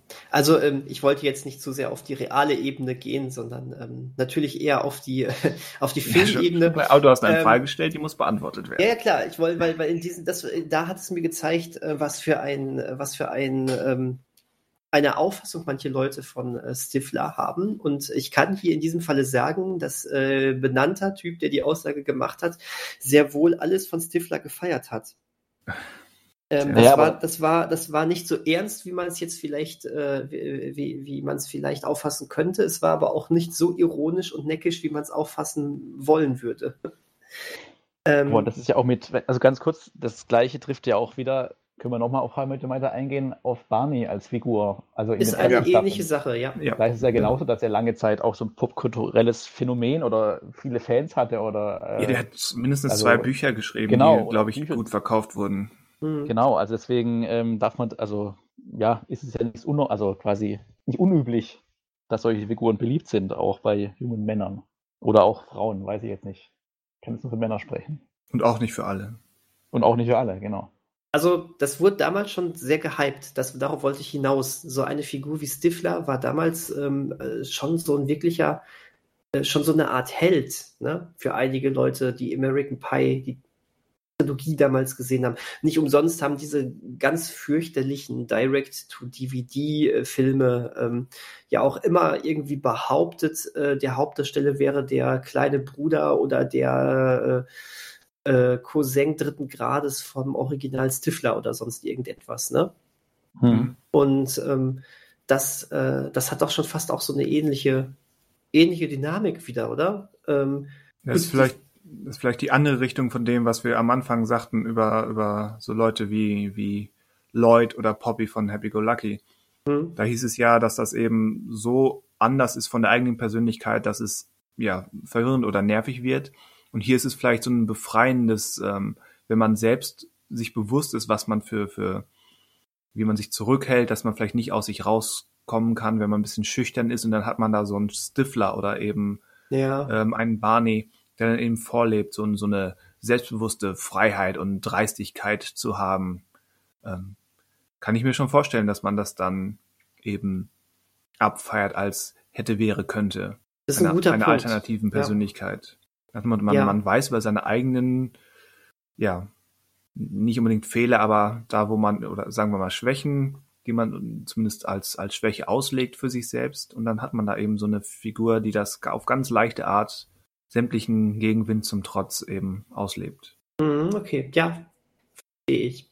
Kann ich nachvollziehen. Aber das äh, würdet ihr denn mit mir mitgehen und äh, so jemanden wie Stifler als unsympathischen Charakter bezeichnen? Nein. Okay, gut. Warum? Nicht, nicht, weil ich ihn sympathisch finde, aber weil, ja. weil er eben nicht, weil ich nicht spüre, wie er hier eine, wie narrativ, inszenatorisch oder darstellerisch eine Antipathie aufgebaut wird. Hm, okay. Ja, da würde ich mitgehen. Also ich finde, also er ist halt mehr, ich weiß nicht, ob Karikatur schon zu weit geht, aber er wird, glaube ich, nicht so einfach, oder er ist nicht so geschrieben und er wird nicht so gespielt, als ob er halt sympathisch oder eben nicht sympathisch sein soll, sondern er ist halt ganz plump für die Witze einfach zuständig und spielt halt diese typische Rolle einfach, ohne dass man jetzt irgendwie was gegen ihn hat oder sowas. Er wird halt einfach wahrgenommen als äh, ein Teil dieser Gruppierung, aber ähm, er funktioniert halt einfach in der Form und ich glaube, da denkt keiner drüber nach, ist der mir jetzt sympathisch oder nicht oder sowas. Ich glaube, da denkt man vielleicht nicht explizit, aber das bemerkt man ja an sich, wenn man sowas guckt, immer, ob man jetzt damit klarkommt oder nicht. Aber für mich, glaube ich, ist wieder genug im Umgang mit dieser Figur innerhalb des Films oder in, innerhalb der drei Hauptfilme, nein, vier Hauptfilme, mhm. ähm, dass mir zu verstehen gibt, dass, dass man eben Stifler auf die eine oder auf die andere Art und Weise auffassen kann. Es gibt genügend Leute, die halt Stifler abfeiern, auch innerhalb der Geschichte, und Leute, die mhm. halt nur Augen drehen und sich denken, oh, was ein, was ein Schwachmat. Mhm. Ja, das und dann, stimmt. Und damit komme ich klar. Das ist eben, da ist auch der Film dann quasi, zeigt dir, was er hat, wie man mit der Figur umgehen kann keine, keine falsche, keine falschen Schubladen oder so. Mhm, stimmt. Und dann kannst du eben diesen Weg mitgehen. Es gibt ja gerade bei so einem großen Ensemble auch genügend andere Figuren, denen du dich anschließen kannst. Nee, ist richtig. Genau. Ja. Dazu kommt, dass äh, Sean William Scott ähm, ist ja auch wirklich gut zu spielen weiß. Ne? Das ja. äh, kommt ja auch dazu. Also ähm, war ganz überrascht, als man ihn dann bei Evolution gesehen hat und der da eher so ein total verschüchterter, zurückhaltender Typ war. ähm, der ist gut. Eigentlich Finde ich schade, dass man das schon, dass man Sean William Scott gar nicht mehr so häufig dann sieht. Nee, aber ist eine, andere, ist eine andere Sache. Aber, aber Jason Biggs auch nicht. Nee, aus dem Cast so keinem mehr so richtig, oder? Jetzt, äh, okay, warte, stimmt nicht, stimmt natürlich nicht. Äh, wir haben, ähm, ich vergesse immer ihren Namen, aber du weißt, wen ich meine, ne? Ja, zwei sind, die sind jetzt. Stimmt. Also du meinst wahrscheinlich Alison Hannigan. Genau, hm. richtig. Die ja vorher schon mit Buffy ähm, sehr erfolgreich war. Genau und dann mit How I Met Your Mother. Ich glaube, das haben wir heute schon ein, ein zwei Mal erwähnt. Mach ein Trinkspiel daraus nächstes Mal.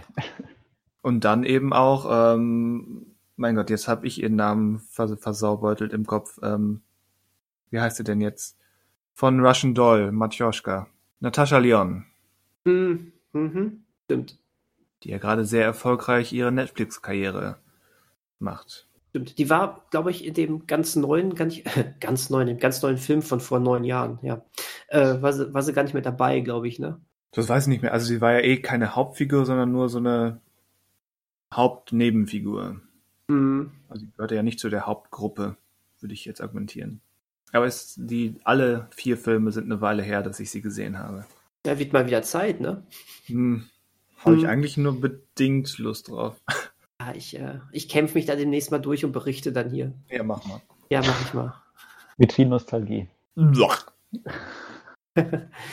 also, äh, wo, wobei das Witzige ja ist, dass ja eigentlich der, diese, der Film Das Klassentreffen ja bereits schon Nostalgie ist. Ne? Ähm, das heißt, ja. man guckt nostalgisch auf das Nostalgische. Ja, und wow. die Kopie der Kopie verliert mit jeder neuen Ausschüttung ihre Aura, ihre Strahlkraft. Aber das ist ein anderes Thema. Aber das ist ein anderes Thema. Wir sollten mal über Nostalgie sprechen. Ja, vielleicht. Oh. Dann wechseln wir doch mal vielleicht zu einem anderen Franchise, der, wie ich finde, viele ähm, interessante Figuren hat, an denen man sich stören kann oder sollte. Nämlich Jetzt bin der, ich gespannt. Der Harry Potter Franchise. Oh. Ah, daran dachte ich auch schon. Also Snape, bei einer Figur. Snape. Genau. Severus Snape. Ja, seht ihr, das, also damit habe ich fast gerechnet, aber ähm, wenn ich an, an wer ist die unsympathische Figur bei Harry Potter denke, denke ich zuerst an Umbridge. Ja, stand auch ganz oben auf einigen Listen, die ich gefunden habe. aber ist, ja, aber die ist ja, also ich finde dann, dann Snape ist ein bisschen, ja, komplexer, weil der sich ja dann auch wandelt. Also bei dem quasi Eben. geht man ja die Gefahr ein, als jetzt in dem Fall als Autorin, jemand Unsympathisches zu haben und den dann so einen Twist mitzugeben und dann zu hoffen, dass die Leser da mitmachen und ähm, ihre Antipathie ablegen können. Und bei Umbridge ist ja, glaube ich, von Anfang an klar, wie die tickt und ähm, ist ja gut. Ich, ich gehe so ein bisschen. Und deswegen ist sie äh, unsympathischer. Genau, ich gehe so ein bisschen jetzt zu sehr auf diesen Begriff Hauptfigur ein, als unsympathische Hauptfigur. Äh, das ist ja natürlich, eine Hauptfigur ist sie ja jetzt nicht, also gut, im fünften Teil ist sie dann schon Teil des Hauptcastes, aber ähm, ja, da, da, ist vielleicht das, der Hauptbegriff, äh, Hauptfigurbegriff. Ja, streich mal den Begriff Haupt. Genau, Haupt, genau. Ich, nehme, ich senke das Haupt aus dem Wort heraus. Aber bei Harry Potter ist ja auch vielen, äh, habe ich mitbekommen, auch Harry Potter unsympathisch mit der Zeit. Also viele sind auch von Harry Potter irgendwann mal genervt, weil er halt dann äh, quasi diese Hauptfigur ist, die irgendwie immer am Jammern ist.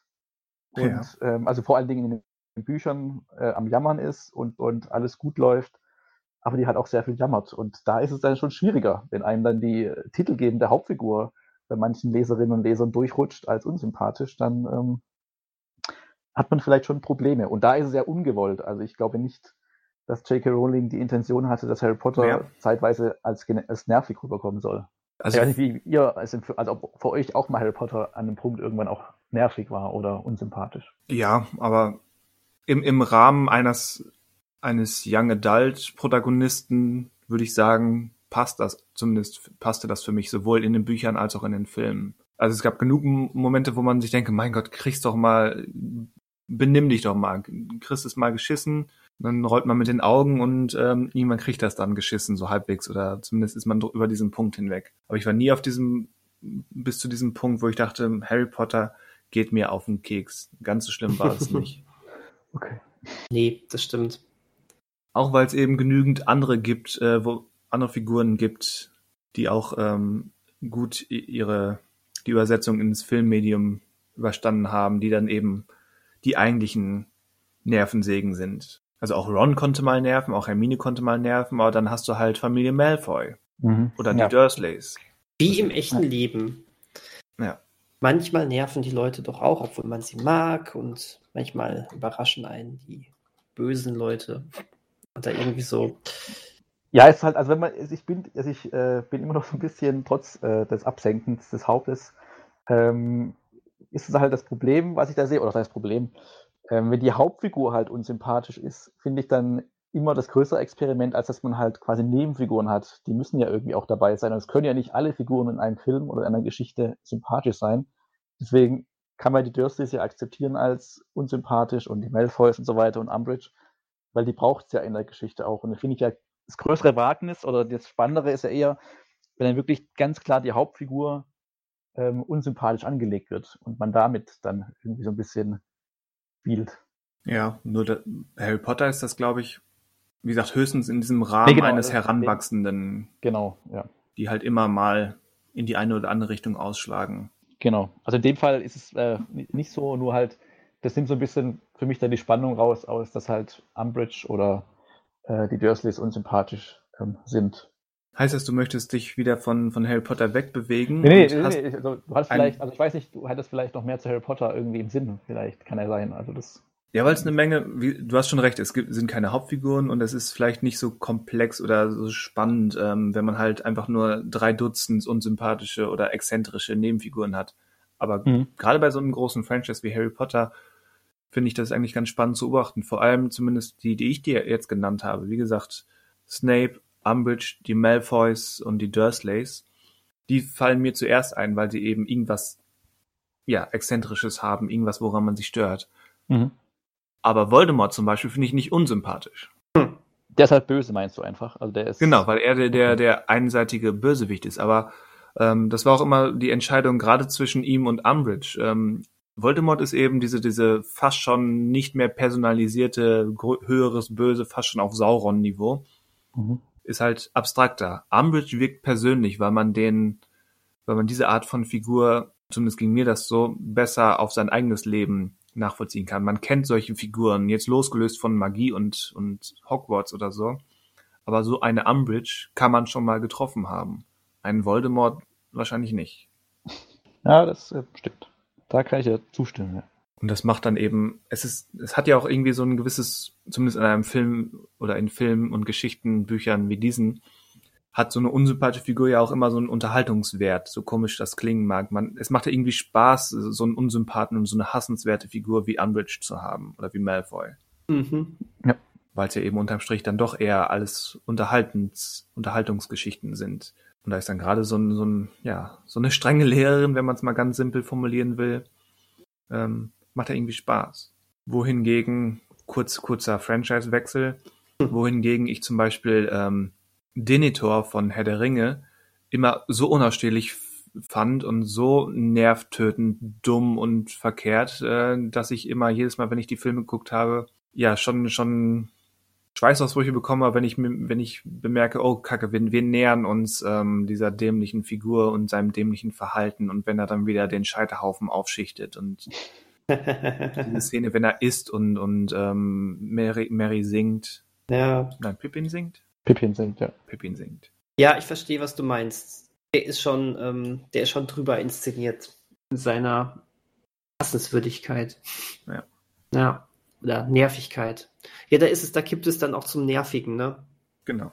Mhm. Es muss so nicht sein. Aber auch da ist es ja so, dass teilweise dann auch Frodo ein bisschen nervig ist, weil er dann auch so durch den Ring auch getrübt ist in seiner Wahrnehmung ja. und so schwach wird und ähm, dann seinen besten Freund quasi nicht, also Richtig. eben entsagt und ähm, gerade wenn sie da diesen diesen Aufstieg machen zum zum Casadum, heißt das so?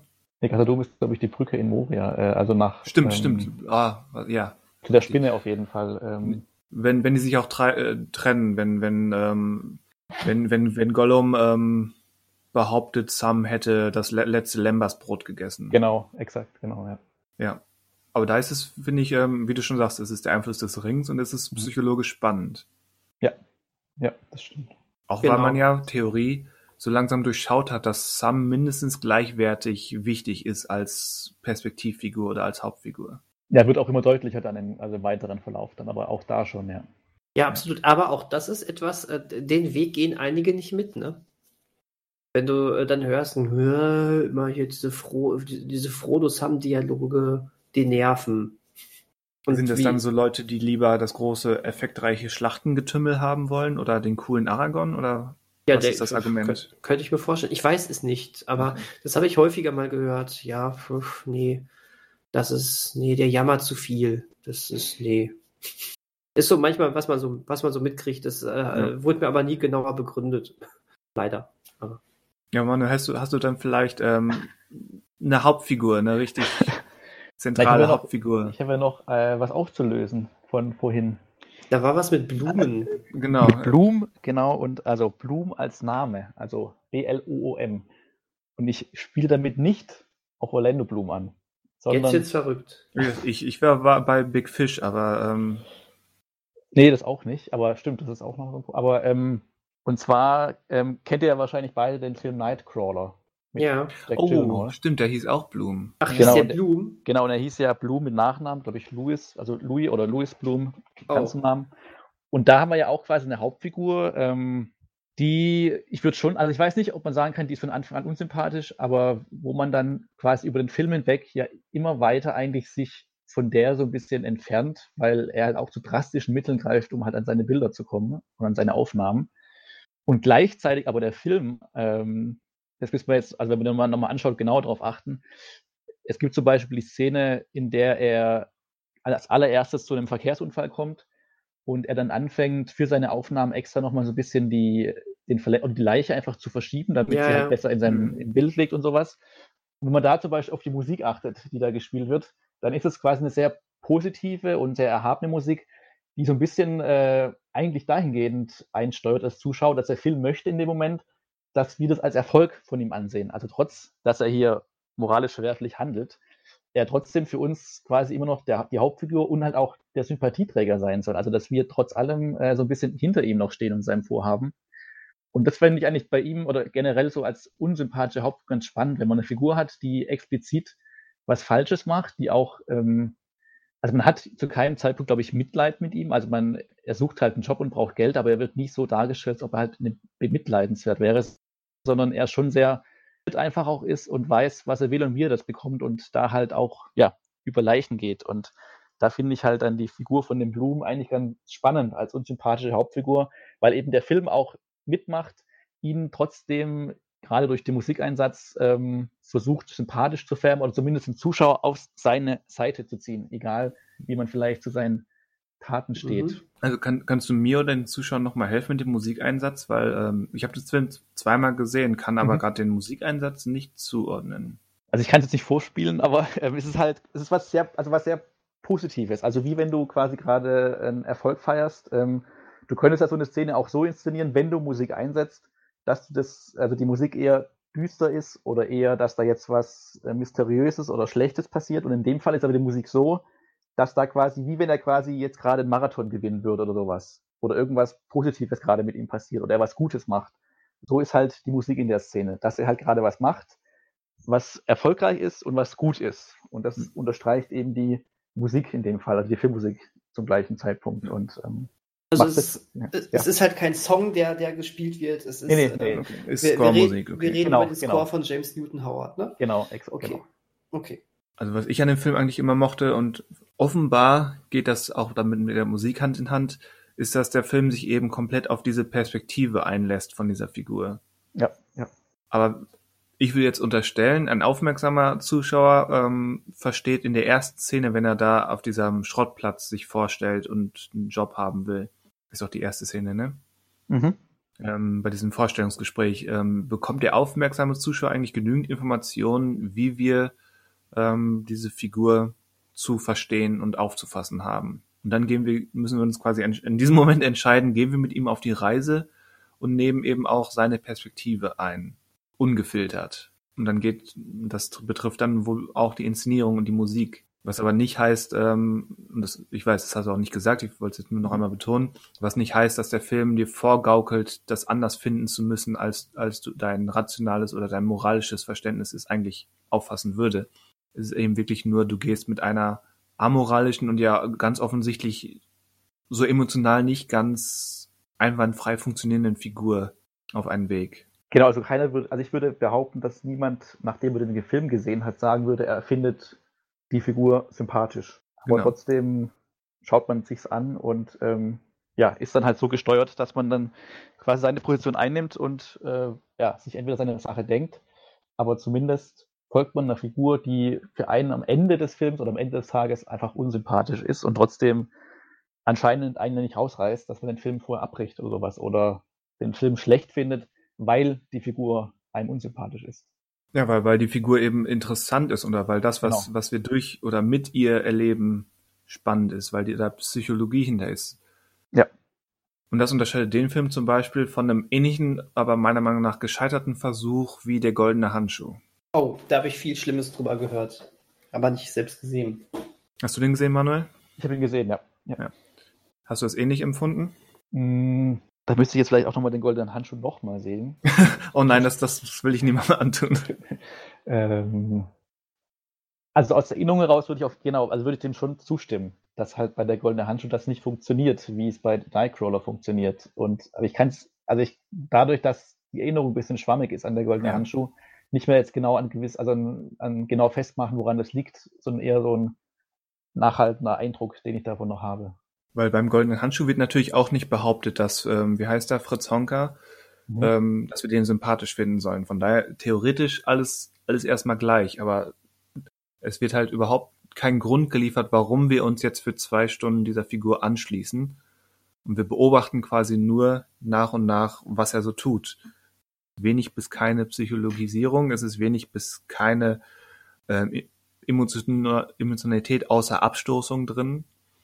Und all das macht äh, Nightcrawler wesentlich spannender, interessanter und auch facettenreicher.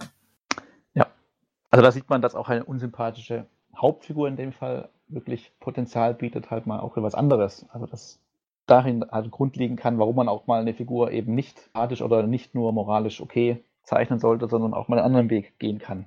Aber es kann eben auch scheitern, wie der goldene ja. Handschuh zeigt. Ja, das ist ja unter anderem eine Sache, die man, ja, vielleicht jedem Medium, aber insbesondere Film gerne positiv auslegt, dass man eben in Welten sich begeben kann, die man normalerweise nicht erleben kann. Ja. Und das kann unterhaltsamer Eskapismus sein, das kann aber auch eben das Leben eines, eines Serienkillers oder eines Psychopathen oder eines empathielosen Opportunisten wie Louis Bloom sein. Genau, ja. Dass man eben in diese Welt und in diese Psychologie für zwei Stunden oder so geführt wird. Ja. Und im Tief in die Augen blicken kann. In Jake Gyllenhaals tiefe Augen, ja. Boah, diese Augen, ne? Aber das ist ja auch so ein bisschen, wenn man jetzt äh, noch ein anderes Beispiel nimmt, bei, beim, also bei Joaquin Phoenix Joker ja auch so, ähm, da ist ja eher die Linie, man hat vielleicht mit ihm Mitleid oder kann verstehen, warum er so handelt. Und dann wird es eigentlich erst spannend, nochmal darüber zu sprechen, sozusagen, wenn man dann den, ich weiß nicht, kann man den Twist verraten von dem Film, wenn man es als Twist nennen kann überhaupt.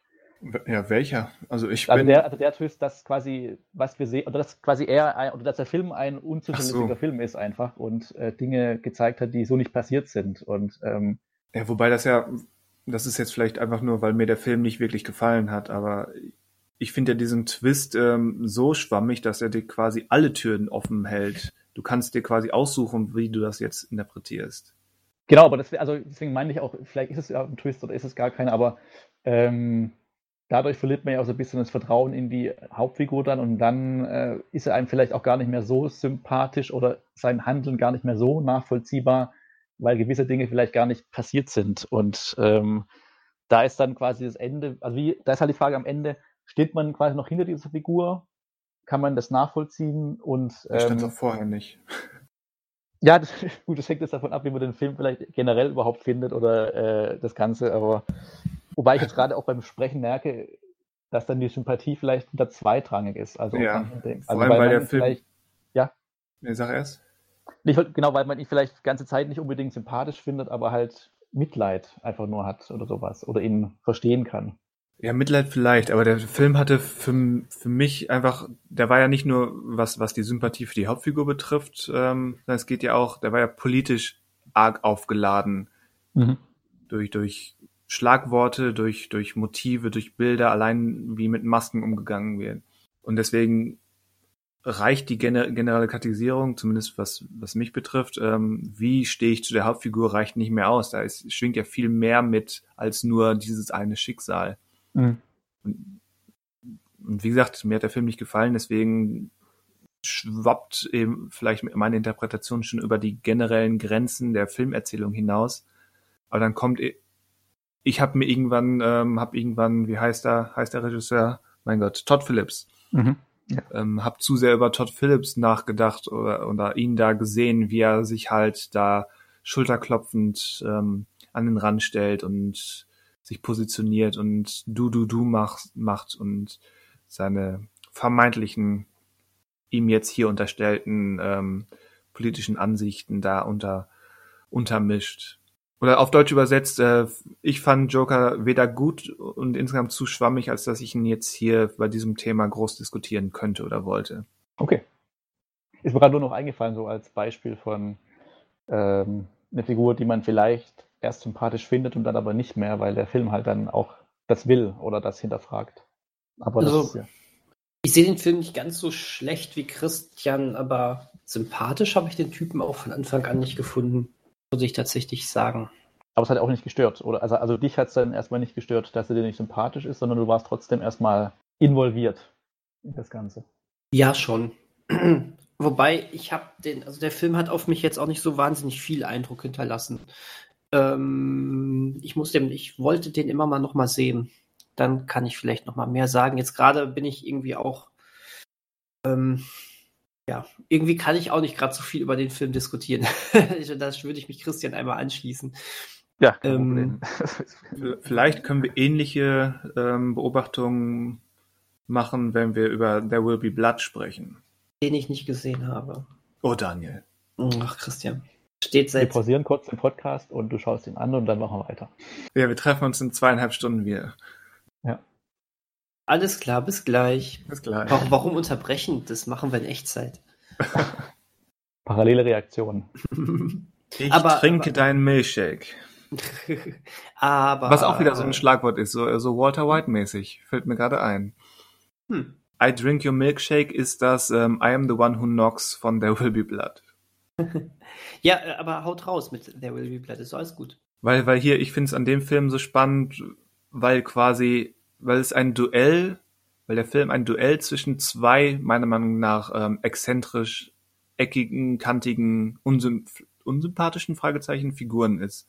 Also sowohl Daniel Plainview, also Daniel Day-Lewis, und auch ähm, Paul Danos Eli Sunday, die sind für mein Empfinden beide eben so, ja, wie gesagt, eckig, kantig, widerborstig und oft auch un wirklich unsympathisch dargestellt. Und zwischen diesen beiden trägt sich halt äh, das Kernduell dieses Films aus. Also wirklich menschliche Abgründe zwischen diesen beiden Figuren. Und trotzdem ist das einer der besten Filme der letzten 20 Jahre für mich. Nicht nur für dich. Das hört man ja immer wieder. Ja. Ja, es zeigt ja, man muss, also ein Film braucht nicht Sympathieträger, um gut zu sein oder spannend zu sein für einen. Äh, weil, ja, ich habe gerade überlegt, wenn man halt immer so Duelle hat, also auch irgendwie so Präsidentschaftskandidaten zwischen Republikaner und Demokraten, ähm, da pickt man sich ja auch meistens raus ein, wo man sagt, okay, der ist sympathischer als der andere. Aber der Will Blood geht es jetzt vielleicht nicht unbedingt, dass man so an den Film rangeht, dass man für jemanden ist. Aber trotzdem dieser Kampf zwischen den beiden trotzdem spannend ist, ohne dass man eine Seite ergreift oder Sympathien entwickelt für einen der beiden. Ja, es ist ähnlich wie, wie Scorsese mit, sein, mit vielen seiner Protagonisten umgeht, die ja auch oft entweder per se Kriminelle sind oder exzentrische Leute sind. Es muss einen Grund geben, warum wir diesem, warum wir dem zuschauen. Mhm. Und wenn sie eben spannende, psycho psychologisch reichhaltige und facettenreiche Figuren sind und wenn sie einen spannenden Weg beschreiben, dann kann man oder zumindest kann ich gerne auch unsympathische Figuren folgen. Wie gesagt, wenn der, wenn der Weg spannend ist, wenn, wenn da irgendwie ein Kniff ist, wenn, wenn, wenn es auf, auf irgendwas Interessantes zusteuert und das ist jetzt vielleicht meine moralische Schwäche oder keine Ahnung, mein, das, was ich brauche, wenn mir der Film nicht verklickert, dass es alles halb so wild ist. Mhm. Aber das ist zum Glück bei There Will Be Blood nicht der Fall. Weil gerade Daniel Plainview gibt so ein paar sehr ähm, finstere und misanthropische Monologe von sich. Da gibt's eigentlich keinen Vertun. Also du willst keine halben Sachen, ne? Wenn, Richtig. Ne? Wenn, also ich, wenn, ich wenn Arschloch, vom, dann vom richtig Film, Arschloch. Okay. Also es muss jetzt kein Spektrum sein, denn nicht jedes Arschloch muss ein 10 auf der Arschlochskala sein. Mhm. Aber dem Film muss klar sein, was er da für eine Figur hat. Okay, ja, ja, klar. Ich ver verstehe ich. Genau, weil, weil, weil hier ist wahrscheinlich als Rückrudern einfach wesentlich gefährlicher, ne, als das Ganze genau. ähm, voll auszuspielen. Logisch. Das zerstört halt die Glaubwürdigkeit dann am Ende von der Figur, würde ich hm. sagen, in dem Fall.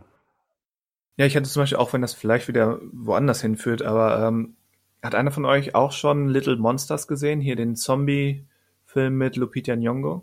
Nee, nee. Das war nämlich, der spielt mit dem Feuer, weil es geht im Prinzip darum, die Hauptfigur ist nicht Lupita Nyong'o, sondern so ein Typ, so ein kompletter Loser, hat gerade seinen Job verloren, ist hängt bei seiner Schwester ab, weil er, weil er meint, er, ihm steht die große Musikkarriere noch offen ist aber total unsympathisch, ähm, finde ich jetzt. Eckt mit jedem an, er hilft seiner Schwester nicht, ähm, er, er, er zieht seinen Neffen schlecht, kümmert sich nicht um Geld, nicht um einen neuen Job, ähm, zwingt jedem seine Musik auf und so weiter. Auf Deutsch gesagt, er ist wirklich ein richtiges Arschloch und soll er auch am Anfang sein. Er benimmt sich wirklich wie der letzte Henker. Dann bringt er seinen Neffen einmal in, in die Vorschule, wo er dann eben auf, auf Vorschullehrerin Lupita Nyong'o trifft, die er sofort anbaggert, als wäre er der letzte Trottel, was er ja auch ist. Und dann äh, meldet er sich freiwillig für so einen für so einen Kurstrip, Klassenfahrt, wenn man so will. Und auf dieser Klassenfahrt kommt es dann eben zum Zombie-Ausbruch im Zoo. Und über diese Extremsituation lernt er dann eben seine eigenen Schwächen zu erkennen und zu überwinden. Also es ist auch so eine, ja, wir haben das ganz am Anfang genannt, so eine Scrooge-Sache. Mhm. Aber der ist eben so derart Arschloch, so unsympathisch. Es war wirklich hart an der Grenze, dass er unrettbar in diesem, in diesem Sumpf vers versackt ist.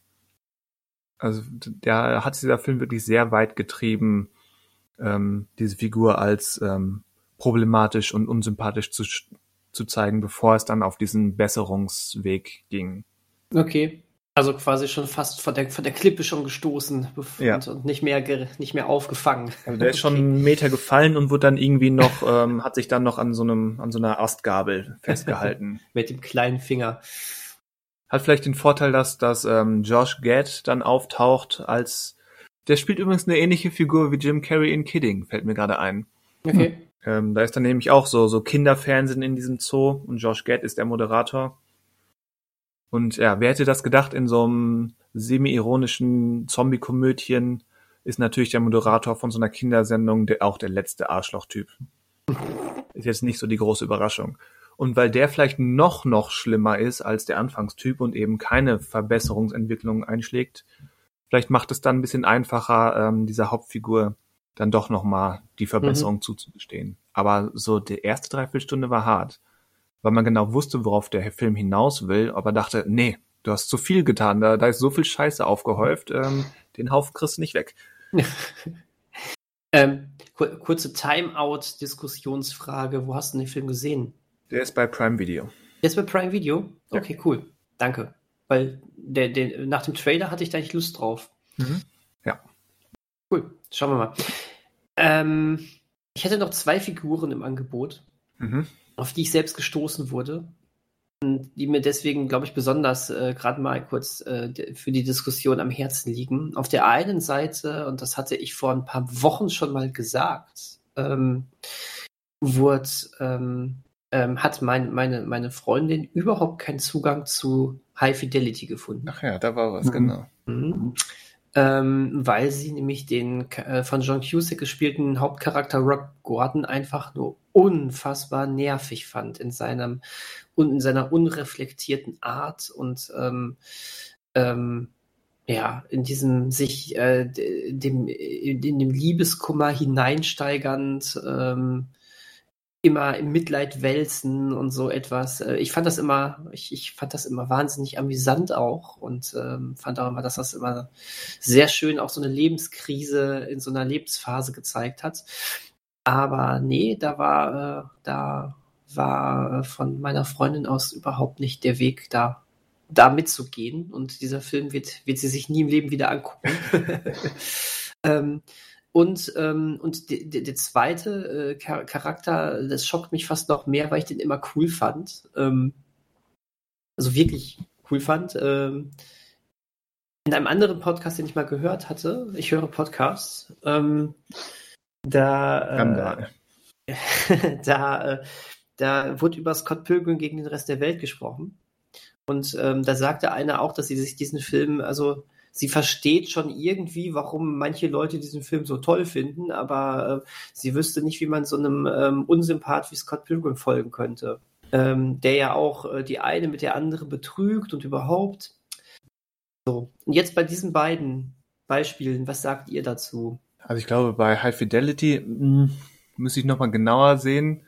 Kann ich das, kann ich das durchaus nachvollziehen, dass das passieren kann, ähm, so auf diese Figur zu re reagieren. Mhm. Bei Scott Pilgrim, vielleicht weil ich den Film häufig gesehen habe, ist es mir präsenter. Also passiert für meinen Geschmack genug, dass eben dir kommuniziert wird, dass, dass Scott jetzt nicht der, der im Ge also nicht der größte Held ist. Im mhm. Gegenteil. Wie, wie, wie sagte Kim ähm, doch ziemlich früh, Moment, wie hat sie es formuliert? Irgendwas von wegen, Wenn, wenn, wenn dein, wenn deine Gefühle ein Gesicht hätten, würde ich es schlagen oder irgendwie sowas. Ja, ich weiß genau, welchen Spruch du meinst und ich glaube, der Film läuft zu diesem Zeitpunkt zwei Minuten oder so. Ja, ja, ja genau. Also der wird auch ziemlich früh auch, auch dann von, von ähm, ähm, mein Gott, wie heißt er, sein, sein Bettkumpan? ähm. Boah, zehnmal gesehen, aber Namen nicht mehr drauf. Jedenfalls, ähm, wenn, wenn oh, er dann, ja, ja. Ich, wenn sie dann Knives von der Schule abholen, da, da Will, Will? Nein. Ja, egal. Da sagt er doch auch, äh, lässt er auch so ein paar Sprüche durchblicken. Und Wallace Wells. Wallace. Wallace. Ah, Wallace. Doch, sorry, musste ich da, musste ich einmal reingrätschen. So. Ähm, sagt, sagt Wallace doch auch so ein paar Sprüche, die, die ganz klar darstellen, was zumindest er davon hält, mhm. ähm, wie, wie Scott mit Knives und generell mit seinem Liebesleben umgeht. Ich weiß nicht, das ist für mich ich meine, das darf jeder so empfinden, wie er will oder sie will, aber das ist für mich unaufmerksam geguckt. Absolut. Ähm, was in diesem Podcast sowieso deutlich wurde, weil ähm, die genau diese Partei äh, dann eben auch ähm, gar nicht verstanden hat, was die anderen ihr damit äh, sagen wollten, dass Edgar Wright gut da drin ist, ähm, mit Filmsprache Komik aus, äh, auszulösen. Das hat sie nicht verstanden. Hm. Ähm, als Filmredakteurin übrigens. Ähm, aber ich finde auch, also es wird genug adressiert. Ähm, ich finde, äh, Scott hat trotzdem genug Attribute, dass man ihn mögen kann. Ähm, ja, er ist kein unrettbares Arschloch, aber ganz, es ist ganz, ganz genau. klar, dass er noch, noch einen Weg vor sich hat. Absolut, aber es ist eben auch genau das. Es ist ja auch eine Feigheit von ihm, ne? Ja. Äh, das merkst du. Ich glaube, er verdrängt ja auch sehr viel ähm, und schiebt das eine dann weg, als er ne, in das andere reingerät sozusagen. Aber auch hier, wir sind hier wieder bei ähm, in, in abgeschwächter Form bei einem Scrooge. Ähm, er macht diesen Weg ja auch. Ja, das wird ja explizit gesagt. Irgendwie, er kriegt ja dieses extra Leben nach dem Motto, ähm, Scott hat ähm, die Macht der Liebe oder sowas gelernt. Oder hat Respekt für sich selbst entdeckt. Ganz genau. Hm. Erst war es die Macht der Liebe äh, ne, bei, beim ersten Versuch, da hat er die Macht der Liebe äh, gemacht, aber damit ist er gescheitert. Genau, so da, war das. Ja, und, genau. genau. Und dann war, und dann mit dem Extraleben hat er auf äh, die Macht äh, des Selbstrespekts ähm, ja. hat sich bei Kim entschuldigt, äh, ne, hat, äh, hat sich ausgesprochen mit Knives und sowas und ähm, zack, damit hat er gesiegt. Ja. Also das Einzige, was ich zum Beispiel häufiger negativ ausgelegt gegen Scott Pilgrim, dem Film, und auch der Figur gehört habe, war der Vorwurf, dass er ähm, Stalking legitimieren oder zumindest ähm, abschwächen würde. Wow, da muss man jetzt aber schon wieder ganz, ganz genau und gezielt hingucken, ne? Ja, aber auch da, bisschen, wie gesagt, also, hm. das tut er gerade, gerade wenn er sich dann an Ramona ranmacht. Aber meiner Meinung nach, gerade weil er eben als, als, ja, Mini-Trottel dargestellt wird, ist doch zumindest ähm, die Tendenz schon mal klar, dass er jetzt nicht das Idealvorbild für vernünftiges nee, Verhalten ist. Nee, richtig. Na gut, aber schön, dass wir darüber gesprochen haben, weil ich dachte, boah, ist, ihn jetzt wirklich als richtigen Unsympathen aufzustellen, fand ich irgendwie fehl am Platze. Ja, er Und, ist ähm, trottelig genug, aber eben, ja, es wird von allen auch ausführlich genug oder oft genug so formuliert. Ja, ganz genau, richtig. Und ähm, dadurch hat man ihn auch irgendwie doch wieder lieb. Ne? Also ähm, man hofft, er, er macht dieses, diesen Weg. Man hofft, er, er kriegt das jetzt äh, geschissen, aber man hat ihn ja irgendwo auch gern. Und das, äh, das finde ich in diesem Falle nicht bedenklich. Ne? Das ist ja wie so ein Freund, den man hat, wo man sagt, ach komm, ey. Manchmal ah, gehst du mir auf den krieg, Sack. Ja, krieg, kriegst, kriegst geschissen. Ja, ne? genau. Äh, aber, aber du bist trotzdem ein cooler Typ äh, irgendwo, aber mach mal was aus dir, so in der Art. Aber das, das ist es. Also ähm, man, man darf auch nicht, man darf auch nicht verlernen, ähm, dass es außerhalb der strahlenden Helden ja auch noch was gibt. Ne? Genau. Und das ähm, macht auch spannende Geschichten und Figuren aus. Absolut, richtig. Und ähm, ja, genau, zu, zu High Fidelity, zu dem Rob, ähm, ich kann das auch verstehen, aber ähm, finde, da, finde ehrlich gesagt, dass aber auch er eine Entwicklung durchmacht. Und ähm, der Film will ja genau auf, auf diese Art der, der, des Charakters ja auch irgendwo hinaus. Ne? Ähm, von daher, also ich, ich weiß nicht, der Film signalisiert ja, also gut, er, der, der Film sagt dir natürlich auch nicht, äh, habe, äh, nimm dich im Acht vor dem, was er sagt, aber irgendwo finde ich schon immer sehr, ähm, sehr distanziert, was, also, ne, sehr distanziert, was er dir da auch als Ich-Erzähler mitgibt. Ähm, ich glaube jetzt nicht, dass irgendjemand sagt, das mache ich, oh ja, ja, voll geil, was der da durchzieht. Nee. Und ja, genau. Aber es ist schwer, da kann ich wirklich verstehen. Also deswegen, ich kann total verstehen, dass man da diesen Weg nicht mehr mitgeht. Hab's aber ähm, so noch nicht so häufig gehört. Tatsächlich. Und dann noch von jemandem, der neben dir auf der Couch sitzt. Also, also wirklich, ne? Wobei ich auch nicht, ähm, Wobei ich auch sagen muss, vielleicht hat es auch damit zu tun, dass ich irgendwie John Cusack auch irgendwie viel durchgehen lasse. Der hat immer so eine gewisse Art an sich. Das hilft ja auch. Ne? Manchmal hilft der Darsteller dahinter. Das darf man ja, auch nicht vergessen. Oder auch nicht. Also wenn ich jetzt so daran denke, an so Schauspieler, jetzt mal so deutsche Charakterköpfe wie Klaus Kinski, Matthias Schweighöfer. Oder oh Gott, was, was, für eine Aufzählung. Genau. Äh, wo man, also bei den dreien fällt es vielleicht vielen schon schwer, egal wie, was sie gerade spielen, dass sie halt schon eine grundsätzliche Antipathie mitbringen gegenüber diesen Schauspielern und dann fällt es schon schwer, äh, überhaupt eine Sympathie zu denen aufzubauen. Und dann sehen oft mal, also bei Klaus Kinski ist nochmal ein Sonderfall, aber bei Matthias Schweighöfer oder Til Schweiger, entweder mag man die Schauspieler oder nicht, aber dann fällt es einem auch schwer, eine andere Meinung über die Filme oder über die Figuren, die sie in ihren Filmen spielen, noch zu fällen, weil halt da schon so grundsätzlich, glaube ich, eine Antipathie mitschwingt oder halt eine Sympathie, je nachdem, aus welchem Lager man kommt. Und ähm, da würde ich sagen, spielen die Schauspieler, die Schauspielerwahl eine ganz große oder entscheidende Rolle auch, wie man dann am Ende den Film oder die Figuren findet. Hm. Oder wenn man jetzt, äh, man darf ihn ja nicht ungenannt lassen, also wenn man jetzt sowas wie Face Off nochmal nimmt, wie man, also mit Nicolas Cage und John Travolta, dann hat man da zwei Schauspieler, ähm, wenn man jetzt als Nicolas Cage da Fan rangeht, wird man dann in der ersten Hälfte vielleicht Nicolas Cage als Bösewicht schon wahrnehmen oder akzeptieren, aber ist dann froh, dass quasi die Rollen getauscht werden. Aber ähm, dadurch, also ich, mit den Schauspielern funktioniert der Wechsel so ein bisschen, dass man quasi jetzt nicht, also wenn jetzt hier Klaus Kinski und John Travolta den Film gemacht hätten, würde man, jetzt nur als Beispiel, würde man in der zweiten Hälfte, würde es einem wahrscheinlich schwer fallen, wenn dann plötzlich ähm, quasi der Körper von Klaus Kinski der positive ist und da, da in diesem Körper sich der, der Vater verbirgt und sowas. Und ähm, ja, da ist dann auch die Schauspielwahl, glaube ich, ein bisschen so entscheidend. Und ähm, wobei es natürlich schwierig ist zu sagen, okay, welcher Schauspieler, welche Agentur geht an den Schauspieler ran und sagt, okay, ähm, du bist prinzipiell bei den Leuten unbeliebt oder die, also viele oder 50 Prozent unserer, unseres Publikums mag dich nicht.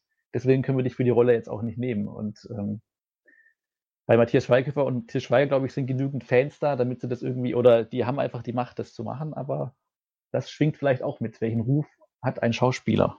Oder in seinen Rollen? Also was hat er da für ein, für ein was für ein Klischee trägt er mit sich mit? Ich glaube, manche Darsteller sind sich durchaus bewusst, wenn sie ein gewisses Image haben und entweder du lässt es dann mit der Karriere oder du baust darauf auf.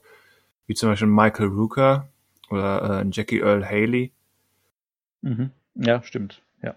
Also Aber da ist vor allem das Äußere nochmal gefärbt, auch dann so ein bisschen. Ja, definitiv. Von nichts kommt nichts. Da ist, da sind wir ja irgendwie immer auch noch geprägt durch die Medien. Ganz, ganz simpel und verallgemeinernd formuliert. Oder wenn man jetzt auch Ryan Gosling wird ja auch von manchen quasi kritisiert oder manche können mit seinem Schauspielstil nichts anfangen, der halt so sehr zurückgenommen und sehr ruhig und ähm, das macht halt manche, glaube ich, irgendwie aggressiv. Und ähm? Dann, dadurch wird halt dann, wenn du jetzt zum Beispiel jetzt seine Figur ähm, in First Man oder sowas, die ist halt, da fehlt dann vielen so ein emotionaler Zugang. Dann würden die sagen, okay, der ist, also ich konnte jetzt keinen Zugang zu der Figur finden, weil Ryan Gosling den halt so zurückgenommen auch spielt oder spielen soll. Und das färbt dann halt auch darauf ab, wie man dann vielleicht auch den ganzen Film wieder findet und sagen sie, okay, ich fand den Armstrong jetzt in dem Film nicht sympathisch. Also mir war der ja zu kühl. Und das hängt ja so ein bisschen, glaube ich, damit zusammen, in dem Fall gespielt wurde, würde ich jetzt sagen. Und ich würde sagen, dass sie genau richtig verstanden haben, was das für eine Figur ist, aber dann nicht bereit waren, ähm, sich dem anzuschließen. Weil es ist ja schon der ist ja nun mal kühl und distanziert. Das ist ja der springende Punkt. Er hat ja seinen größten ja, genau. emotionalen Moment, wenn er da alleine auf dem Mond steht. Ja. Das ist ja mhm. der Kern des ganzen Films. Und ja, entweder man kann sich dem anschließen und dieser ruhigen, verschlossenen, komplizierten Figur folgen, Oder nicht? Die Beobachtung ist ja erstmal korrekt, wenn man ihn als kühl verschlossen und nicht nahbar erkennt. Muss man nur noch einen Schritt weitergehen und verstehen, dass das der springende Punkt ist.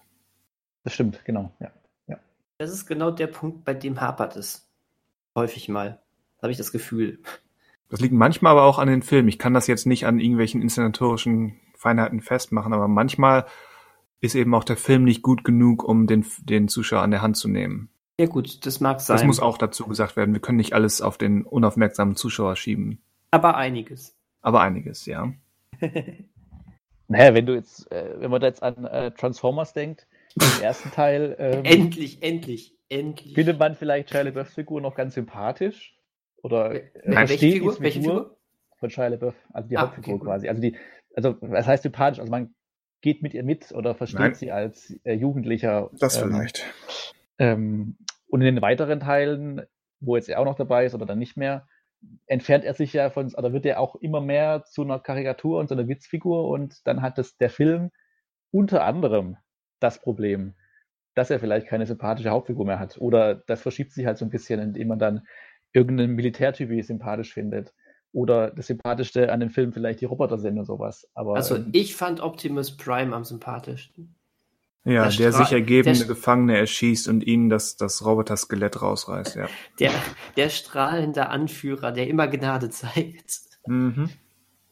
In, genau, aus, in der Michael Bay-Variante. Ich mhm. liebe das, ja, ja, total. Ja, gut, ja, aber sei, also ich finde, jeder ehrlich, Podcast braucht halt mittlerweile die Nennung von Michael Bay, Nicolas Cage und How Met Your Mother und Transformers, ja. Ja, stimmt. ähm, die Transformers-Franchise war verloren, weil schon der erste Teil nicht die richtige Hauptfigur gewählt hat, weil Michael Bay das nicht geschnallt hat, obwohl die Hauptfigur fast wie er heißt. Mit Michaela Baines. das ist kein Zufall, würde ich sagen. Nee, das stimmt. Aber, wobei ich ja den ersten Transformers-Film ja eigentlich wirklich noch einiges habe durchgehen lassen, den mochte ich, aber sei mal trotz alledem ehrlich, ähm, ähm, die Protagonistin von Bumblebee hat im kleinen Finger mehr Charakter gehabt als der ganze Shia LaBeouf-Charakter. Sam Witwicky. Sam Witwicky, genau. Der heißt schon wie ein Nicht-Charakter. Witwicky! Aber wie heißt denn die Hauptfigur in Bumblebee? Tja, jetzt hast du uns.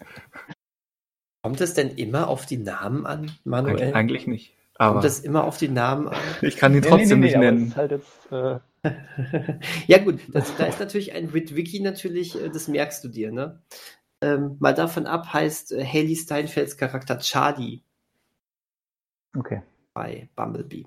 Aber, Aber Sam Witwicky hat natürlich auch den Vorteil, dass wir gef gefühlte zehn Stunden mit ihm verbracht haben. Das stimmt. Und wir ungefähr eine Million Mal Nein von ihm gehört haben. Nein, nein, nein, nein, nein, nein, nein, nein, nein, nein. Nein, nein, nein, nein, nein, nein. Eine eine glorreiche Stunde. Das hat Shia LeBeouf erstmal auf ewig vom Blockbuster-Kino äh, wegfallen lassen. Mhm. Ja, nicht nur das. Ich glaube, da kommt er auch nicht, oder will er auch nicht mehr hin. Glaube auch. Wobei er ist ja unberechenbar, wer weiß, was mit ihm passiert. Tja. Das glaub, ich, ja. Das hat nichts mit dem Thema zu tun. Okay. Aber ich sage trotzdem jetzt noch im Podcast, obwohl es vollkommen äh, an der Sache vorbei ist, aber ist egal. Haley Steinfeld spielt bei Drei Engel für Charlie mit. Äh, ja, für, für eine Minute oder so. Ach so, okay. Weil ich gerade geguckt habe, was sie als letztes gemacht hat und dann da drei Engel für Charlie steht. Gut. Ja, wirklich nicht der Rede wert. Ja, bedauerlich. Ich glaube, ich klicke da trotzdem noch drauf. Obwohl die also, Hauptcharaktere, glaube ich, unsympathisch sein sollen, habe ich gehört. Nee, die Figuren sind theoretisch sogar brauchbar. Es ist mehr, ähm, dass, dass der Film an sich nicht wirklich unterhaltsam ist. Der hat nicht die, der ist kein guter Krimi-Thriller mit Unterhaltungsfaktor wie Man from Uncle und der ist auch nicht so, sagen wir mal, verspielt inszeniert wie die, wie die Lucy Liu, Drew Barrymore, Cameron Diaz, Charlie's Angels Filme. Und es fehlt Bill Murray. Hm, gar nicht mal so sehr. Mich, mir zumindest nicht. Und dann kommt das Problem hinzu, dass der eben so aufgesetzt ähm, seine, seine Frauenpower-Message fährt, dass er sich um den eigentlichen Ertrag bringt, weil, hm, kann man jetzt fast als Spoiler ausführen, aber sagen wir mal so, es, schä es schädigt das Spannungsgefüge des Films. Okay. Ja, ich muss auch noch draufklicken. Ich glaube, eine Woche haben wir ja noch, ne? Oder so. Ja, ich glaube, am 18. läuft meine aus, ja. Ja, irgendwie, irgendwie so. Boah, das wären harte Tage noch. Na gut, entschuldigt, ich wollte uns hier nicht Ja, aber ich, ich glaube, wir sind eh durch. Oder hat noch jemand was ganz Wichtiges bezüglich unsympathischen Figuren, Hauptfiguren, Protagonisten, wie auch immer, zu sagen? Wir alle lieben äh, äh, äh, Tony Stark, oder?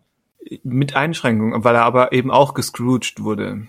Ja, aber mhm. ich, den, da muss ich ganz ehrlich sagen, dass ich den, aber was das mag wahrscheinlich an so einer ähm, leicht ironischen Inszenierung die ganze Zeit gelegen haben. Ich fand den auch schon, ich fand den irgendwie, ähm, ich fand den auch schon in der ersten halben Stunde von Iron Man 1 sensationell, aber ich glaube, das lag auch am Schauspiel.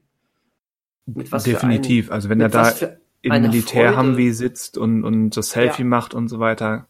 Ja. Klar, aber spätestens wenn er da halt diese berühmte Pose ähm, zur Demonstration von, von seiner Rakete da demonstriert, spricht der Film halt eine klare Sprache. Ja, ja, das stimmt. Und dann ist ja auch schon der Prozess in Gang gesetzt, dass er gescrooged wird. Äh, das stimmt, er ist recht schnell gescrooged, aber er bleibt immer ein kleines bisschen Arschloch. Ja. Aber auch da sind wir, glaube ich, wieder bei, äh, komm doch auf dein Leben klar. Aber gen genauso nervt manchmal in den Avengers-Filmen, und das sind ja die beiden dann Gegen Gegensätze, nervt Steve mit seiner überkorrekten Art. Das stimmt. Das ist richtig. Naja, können wir irgendwie sagen, dass. Aber Steve nervt nicht so sehr wie der neue Captain America. Der ja, wirklich ein Volldepp vor dem Herrn ist. Apropos. Bis zu welcher Folge bist du denn da? Oder seid ihr denn die da? Die aktuellste. Okay. Bin auch im aktuellen Stand, okay. Aber, aber apropos, wir alle lieben doch äh, Baron Simo, oder? ja. Und seine, und seine Dance-Eigenschaften. Auf jeden Fall. Disco Semo. Disco Semo. Na, die Frage ist, beantwortet das, mit welchem Marvel-Charakter würdet ihr gerne mal Party machen? Ach, warte, sollen wir wirklich beantworten jetzt? Ja, ist das schon beantwortet oder hättest du jetzt jemand anderen so. im Sinn? Achso, wenn, wenn ich das ernsthaft beantworten würde? Äh, weiß, ich, boah, ich weiß jetzt gerade gar nicht, wie er, wie, er, äh, wie er richtig heißt, aber mit Ant-Man. Mit Ant-Man. ja, natürlich. ja. Mit Agent Carter. Finde ich gut. Scott Lang. Sorry, Scott Lang. Agent Carter auch schön. Ja, und du, Manuel. Na, ich dachte jetzt, ich, hatte, du kommst doch nicht raus. ich war nicht vorbereitet. Ich, äh, ja, ich ja, auch nicht. Nee, also das musst du jetzt. Nein, nö, ich bleibe, also ich muss ja jetzt, also ich bleibe standhaft. Ich bleibe jetzt bei, äh, bei ähm, Daniel Brühl einfach und okay. bleib hinter der These, wir wissen jetzt alle, mit wem wir Party machen würden. Und mhm. hoffe, dass einfach eure Antworten rausgeschnitten werden. Dass der Eindruck entsteht, wir würden alle mit ihm gerne Party machen. Am liebsten. Mhm. Eigentlich wollen wir doch nur demnächst Daniel Brühl als Special Guest für den Podcast haben, oder? Das sowieso. Ja, siehst du. Das wäre mal was, ja. Das wäre mal was. Ja, kann man sagen, ähm, sind die menschlichen, je menschlicher die Makel sind, desto eher können wir sie verzeihen. Hm. Und je unmenschlicher und abstrus böser es wird, desto mehr es ist dann doch ein Hang zur Antipathie. Aber haben wir nicht festgestellt, dass gerade die, die Mörder und Verbrecher eben nicht Unsympathen sind, sondern die fallen quasi raus aus dem Schema? Sehr gut. Und eben so eine, so eine Umbridge, die eigentlich nachvollziehbar ist, ist wesentlich schlimmer als ein Voldemort? Hm, stimmt. Es schwingt immer auch noch eine Faszination natürlich mit. Ich fand toll, ich fand euren Ansatz wunderbar mit ähm, ja das, was man sich eigentlich selber auch nicht traut zu sein, in einer Figur wiederfinden. Ja, aber wie wir ja festgestellt haben, das kann sowohl zu Sympathie für eine eigentlich ja, nicht so sympathische Figur führen, aber auch zu Antipathie, wenn man eben zu sehr die eigenen Schwächen oder sowas mhm. oder die eigen, eigene Fehlleistung entdeckt. Es hat so, es hat definitiv auch was mit der eigenen Welt sich zu tun, oder? Ja. Ähm, das bestimmt, ja. Ich und, meine, wir haben ja auch ja. auf vieles jetzt äh, moralisch bewertet. Hm. Von daher, klar, hat das damit zu tun. Ja. Wir haben jetzt einen sympathischen Ende gefunden. Dann gucken wir doch mal, was wir noch für Unsympathen demnächst alles äh, finden. Machst du dich jetzt gezielt auf die Suche, noch unsympathische Figuren finden zu wollen? Ich äh, gucke jetzt nur noch, nur noch Sachen mit unsympathischen Figuren. Was wie The Hunt mit Hilary Swank ja. ja. das könnte jetzt dahin gehen. Ich, aber ihr meintet, glaube ich, beide, ihr werdet äh, Wonder Woman nicht auf Sky anschauen, oder? Also ihr wollt es euch fürs Kino aufbewahren. Nee, wir würden den Film aber zumindest, wenn auf Sky, dann gerne zusammen genau. auf Sky also entweder fürs so Kino oder, oder so. bis es eine Möglichkeit gibt, vernünftig das zusammen zu gucken. Ah, okay. Weil ich habe ihn nämlich schon geschaut. Okay. Aber jetzt noch nicht, aber ich ähm, gehe jetzt nicht ins, also wir sind ja zuletzt gesehen Segment schon gewesen. Äh, aber da ist diese Sympathie, Antisympathie-Sache, äh, Antipathie-Sache spielt da auch so ein bisschen, würde ich sagen, mit rein. Okay. hm. Was die Figuren betrifft auch oder die Entwicklung von Figuren betrifft. Und ja, aber dafür, glaube ich, ähm, ist auch eine der Dinge, wieso der Film vielleicht so zwiespältig auch ankam, vielleicht, weil er da zu einfach arbeitet oder zu formell. Aber das können wir an anderer Stelle nochmal ausführlicher besprechen. Können ja, wir. Du, du wirfst dem Hund gerne irgendwie so Leckerlis hin, um sie ihn dann wieder wegzunehmen. Ne? Mhm. Hier, hier, riech mal dran. Ha, du dummer Hund. Dies könnte ihr Thema gewesen sein. das ist sehr gemein. Aber damit müssen wir wohl leben. Wir haben ja diese bewusste Entscheidung der Abstinenz äh, gewählt. Und ist ja auch löblich. Also ich, nur ich, also diesen, dass es nochmal im Kino kommt, den bin ja. ich so ein bisschen, da bin ich ein bisschen pessimistischer mittlerweile eingestellt. Also in Deutschland ins Kino dann noch mhm. kommt. Aber wissen können wir das natürlich nicht, was da noch passiert mit dem Film. Ob hier überhaupt jemals noch was ins Kino kommt, das ist. Oh, jetzt müssen wir so enden, Leute. Was tut ihr? Ich glaube schon. Also ich denke, dass wir im Sommer, wenn uns alle Filme besser gefallen, bestimmt auch mal wieder über einen Film sprechen, den wir im Kino gesehen haben. Meinst du? Sage ich jetzt einfach mal. Also, weil, wenn wir im Sommer nicht bei Sonnenschein äh, über einen guten Film im Kino sprechen, aus dem Kino sprechen, dann haben wir, dann sieht's ganz anders, also dann haben wir ganz andere Probleme im Kino, mit den Kinos, glaube ich. Oder dann haben wir noch andere Probleme als nur das Kino. Das wird ja immer sonniger hier. Bei uns machen die ersten Autokinos wieder auf. Na, ich wollte ja positiv enden. Dann wurde nachgefragt, ja. meinst du das? Oder ja, und sicher? dann ist es irgendwie nicht so. ja, ich, ich äh, frage gerne nach, um dann, um dann und dann drüber zu meckern, dass es jetzt noch negativer geworden ist. ist ähm, Tja, ja. Es wird ein Kino geben. Es wird einen Morgen geben mit Kino. Mhm. Denn der Morgen Schön stirbt wär's. nie. Der, Mo der Morgen stirbt nie. Deswegen, Na. wir werden vielleicht keinen Disney-Film besprechen aus dem Kino. Wer weiß, wie die überhaupt ins Kino kommen in Deutschland. Wenn die auf Disney Plus auch parallel landen, werden die vielleicht boykottiert. Aber irgendwas anderes kommt doch bestimmt im Sommer ins Kino. Ghostbusters kommt erst im November. Alles andere ist uninteressant. The, The Suicide Squad kommt doch im August. Ich weiß nicht, ob in Deutschland auch August das Startdatum ist, aber ich glaube, meine in Amerika zumindest ist immer noch der August der Starttermin von dem Film. Das Suicide Squad sind ja auch nicht gerade alle sympathisch, ne? Ja, ein schöner Bogen ja. wieder, ne? Ja. Bist du dir da sicher? Ich glaube schon. Ich glaube schon. Ja, das stimmt. Also das, ja, ist ja so ein bisschen die Prämisse des Ganzen auch. Ja, aber wir können jetzt noch eine halbe Stunde über den Sommer reden, den wir nicht vorhersagen können. Richtig. Oder das Ganze beenden. Ach, Sachen zu beenden ist auch langweilig. Wir können endlos weitermachen. Oder der, so. der Endloscast. Der Endloscast. Das wäre doch auch so ein, so ein, so ein Versuch, ähm, so, ein, so einen Rekord aufzustellen. Ich möchte endlich mal mit euch im ähm, Guinness-Buch der Rekorde landen. Da müssen wir rausfinden, was der Rekord bisher ist, das längst, der längsten Podcast-Folge. Längster Podcast Aufzeichnung, längste Podcast-Aufzeichnung überhaupt. Das kriegt man sicherlich hin, wenn man so äh, Stäbe über, also so, so Marathonstäbe überreicht. Mhm. Wie, also wie, was heißt, also was, wofür stehen dann die Stäbe? Also du, bist, du, bist, du bist jetzt dran, dann ist der nächste dran. Dann klingt sich einer aus, weil er für vier Stunden mal eben pennen geht. Genau. Ach so, verstehe, okay. Ja. So, so ist es. Und dann hast du so eine 500 Stunden Podcast-Sendung, die sich keiner anhört, aber man steht im Guinness-Buch der Rekorde. Naja, egal. Na, immerhin hat man was, ne? Kommt man eigentlich jetzt... Geld für einen Eintrag im Guinness-Buch? Gibt es eine Prämie? Das weiß ich nicht. Weiß ich auch nicht. Weiß ich auch nicht. Kommt gleich auf glaube, die Art des Rekords an. Bevor wir jetzt alle noch äh, unsympathisch werden, sollten wir jetzt vielleicht doch den Sack zumachen. Wenn es am sympathischsten ist, soll man aufhören.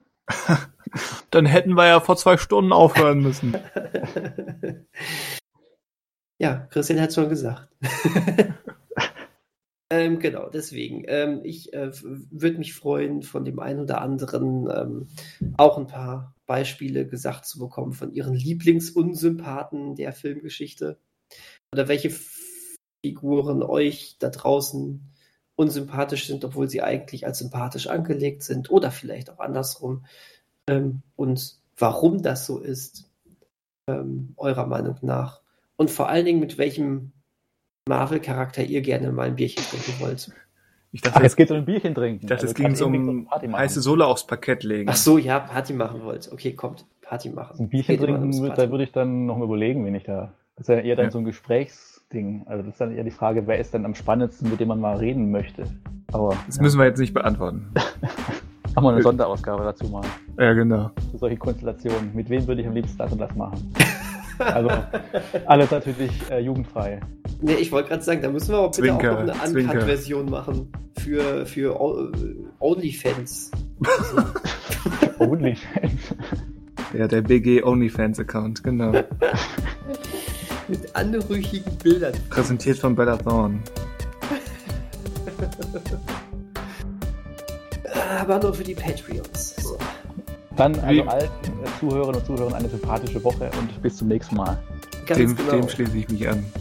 Schaut gute Filme und ähm, haut rein. Bis bald. Adios zusammen. Ciao, ciao. Tschüss.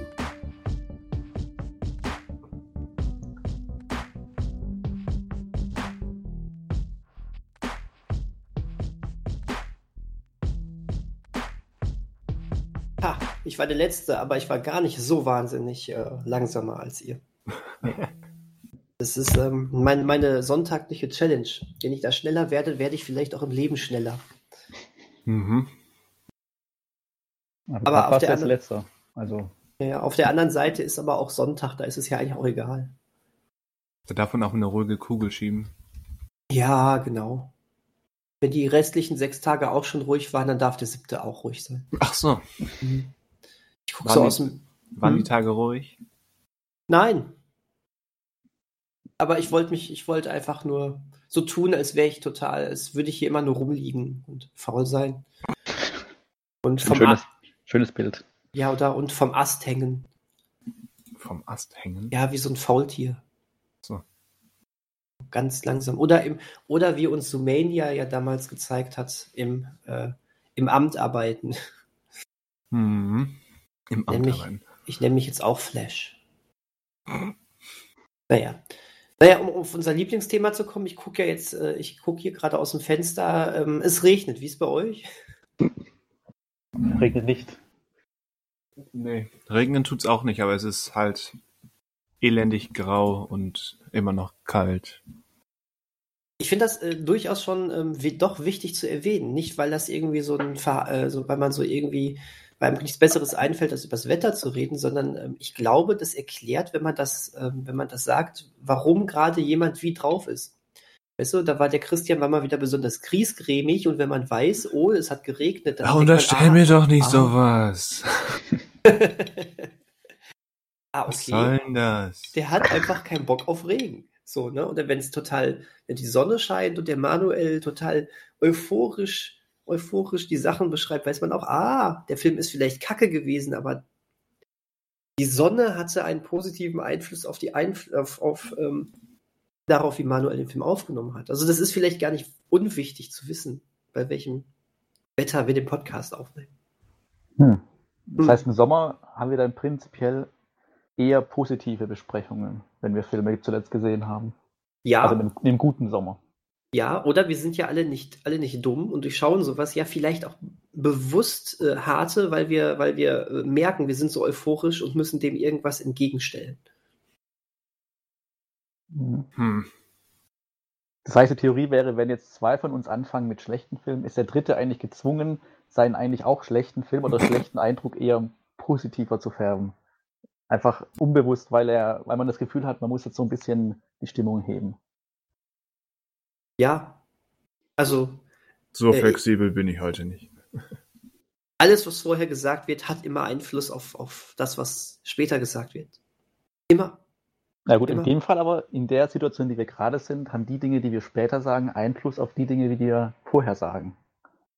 Wenn und du den zeitlichen Aspekt jetzt wieder bedenkst, den wir gerade aufnehmen. Ja, und das ist der aufnehmen. Moment, der uns besonders macht. Ja. ja. Wir sind keine Sklaven der zeitlichen Abhängigkeit. Geht's aber los.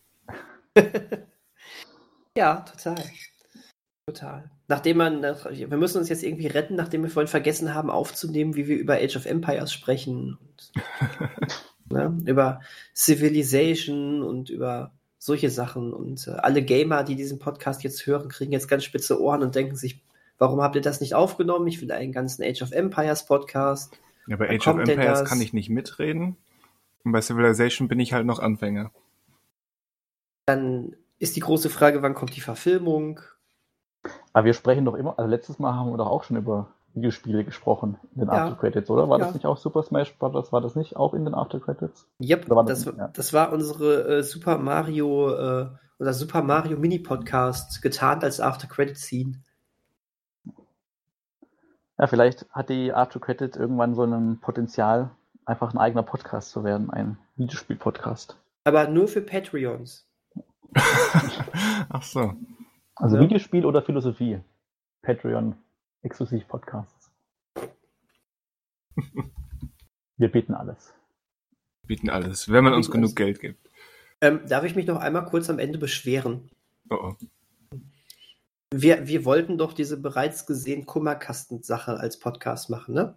Mhm. Die Leute können bei uns anrufen, wir machen einen auf Domian und ähm, hören uns das an und geben Ratschläge und sind, sind mal ausnahmsweise empathisch und, und solche Sachen.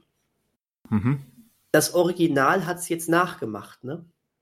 Das Original hat es nachgemacht. Ja, wir haben es, also wir haben das quasi von Domian entnommen und wollten das so aufbauen.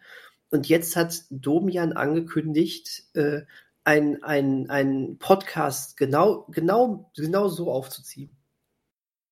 Das ist doch kein Zufall. So hört er uns wahrscheinlich. Also ich glaube auch. Also ich, ich habe ja schon Jürgen, die letzten Male gesagt, dass eins live überraschenderweise mehrere unserer in den Raum geworfene Ideen aufgegriffen hatte. Also irgendwie der Sektor kopiert. Mhm.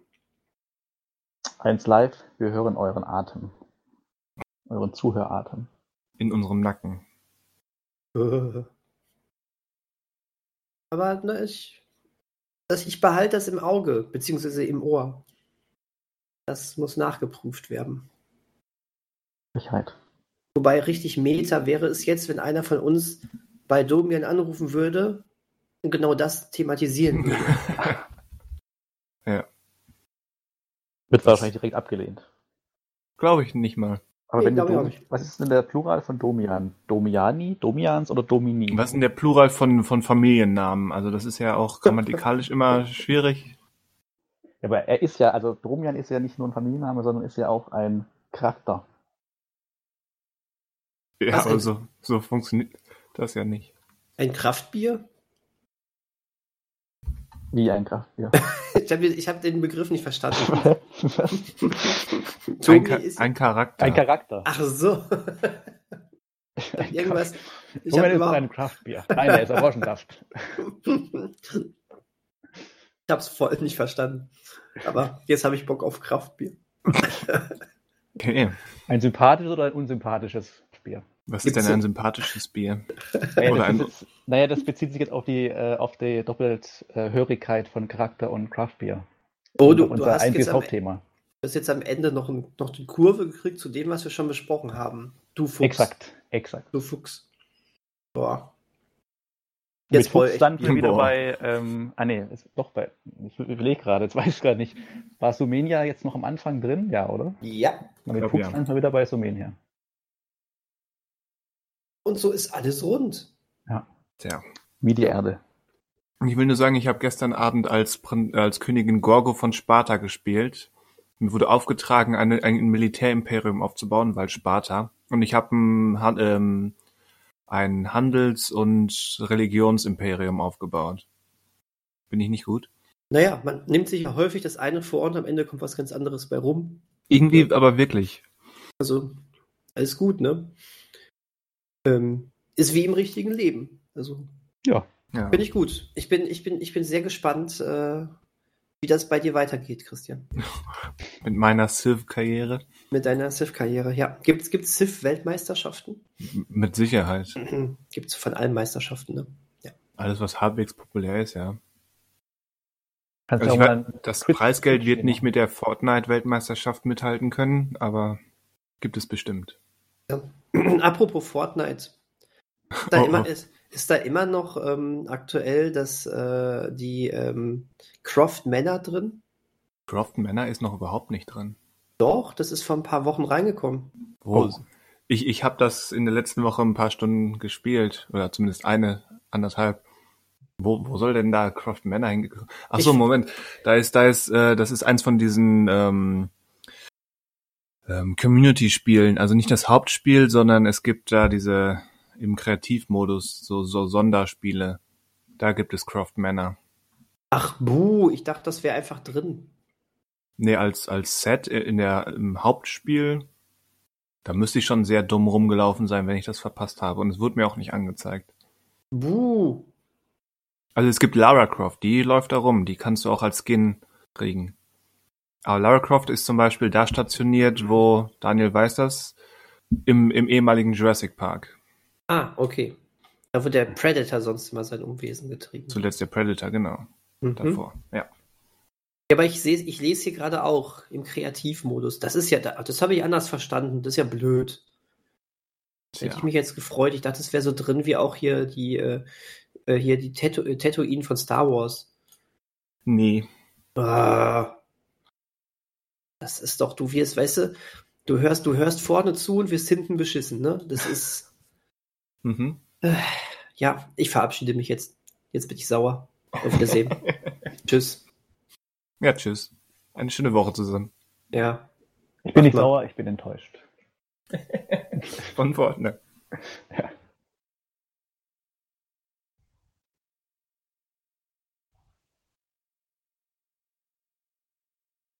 Ich muss kurz, sorry, ich, warte, ich habe mir gerade was in den Mund gesteckt. Aber diese, diese Spannung, ne, das ist großartig gewesen. Da, oh, kommt da jetzt noch was? Kommt da jetzt noch was? Nee, nee, oh nee, lebt er noch? Lebt er noch? Das ist super.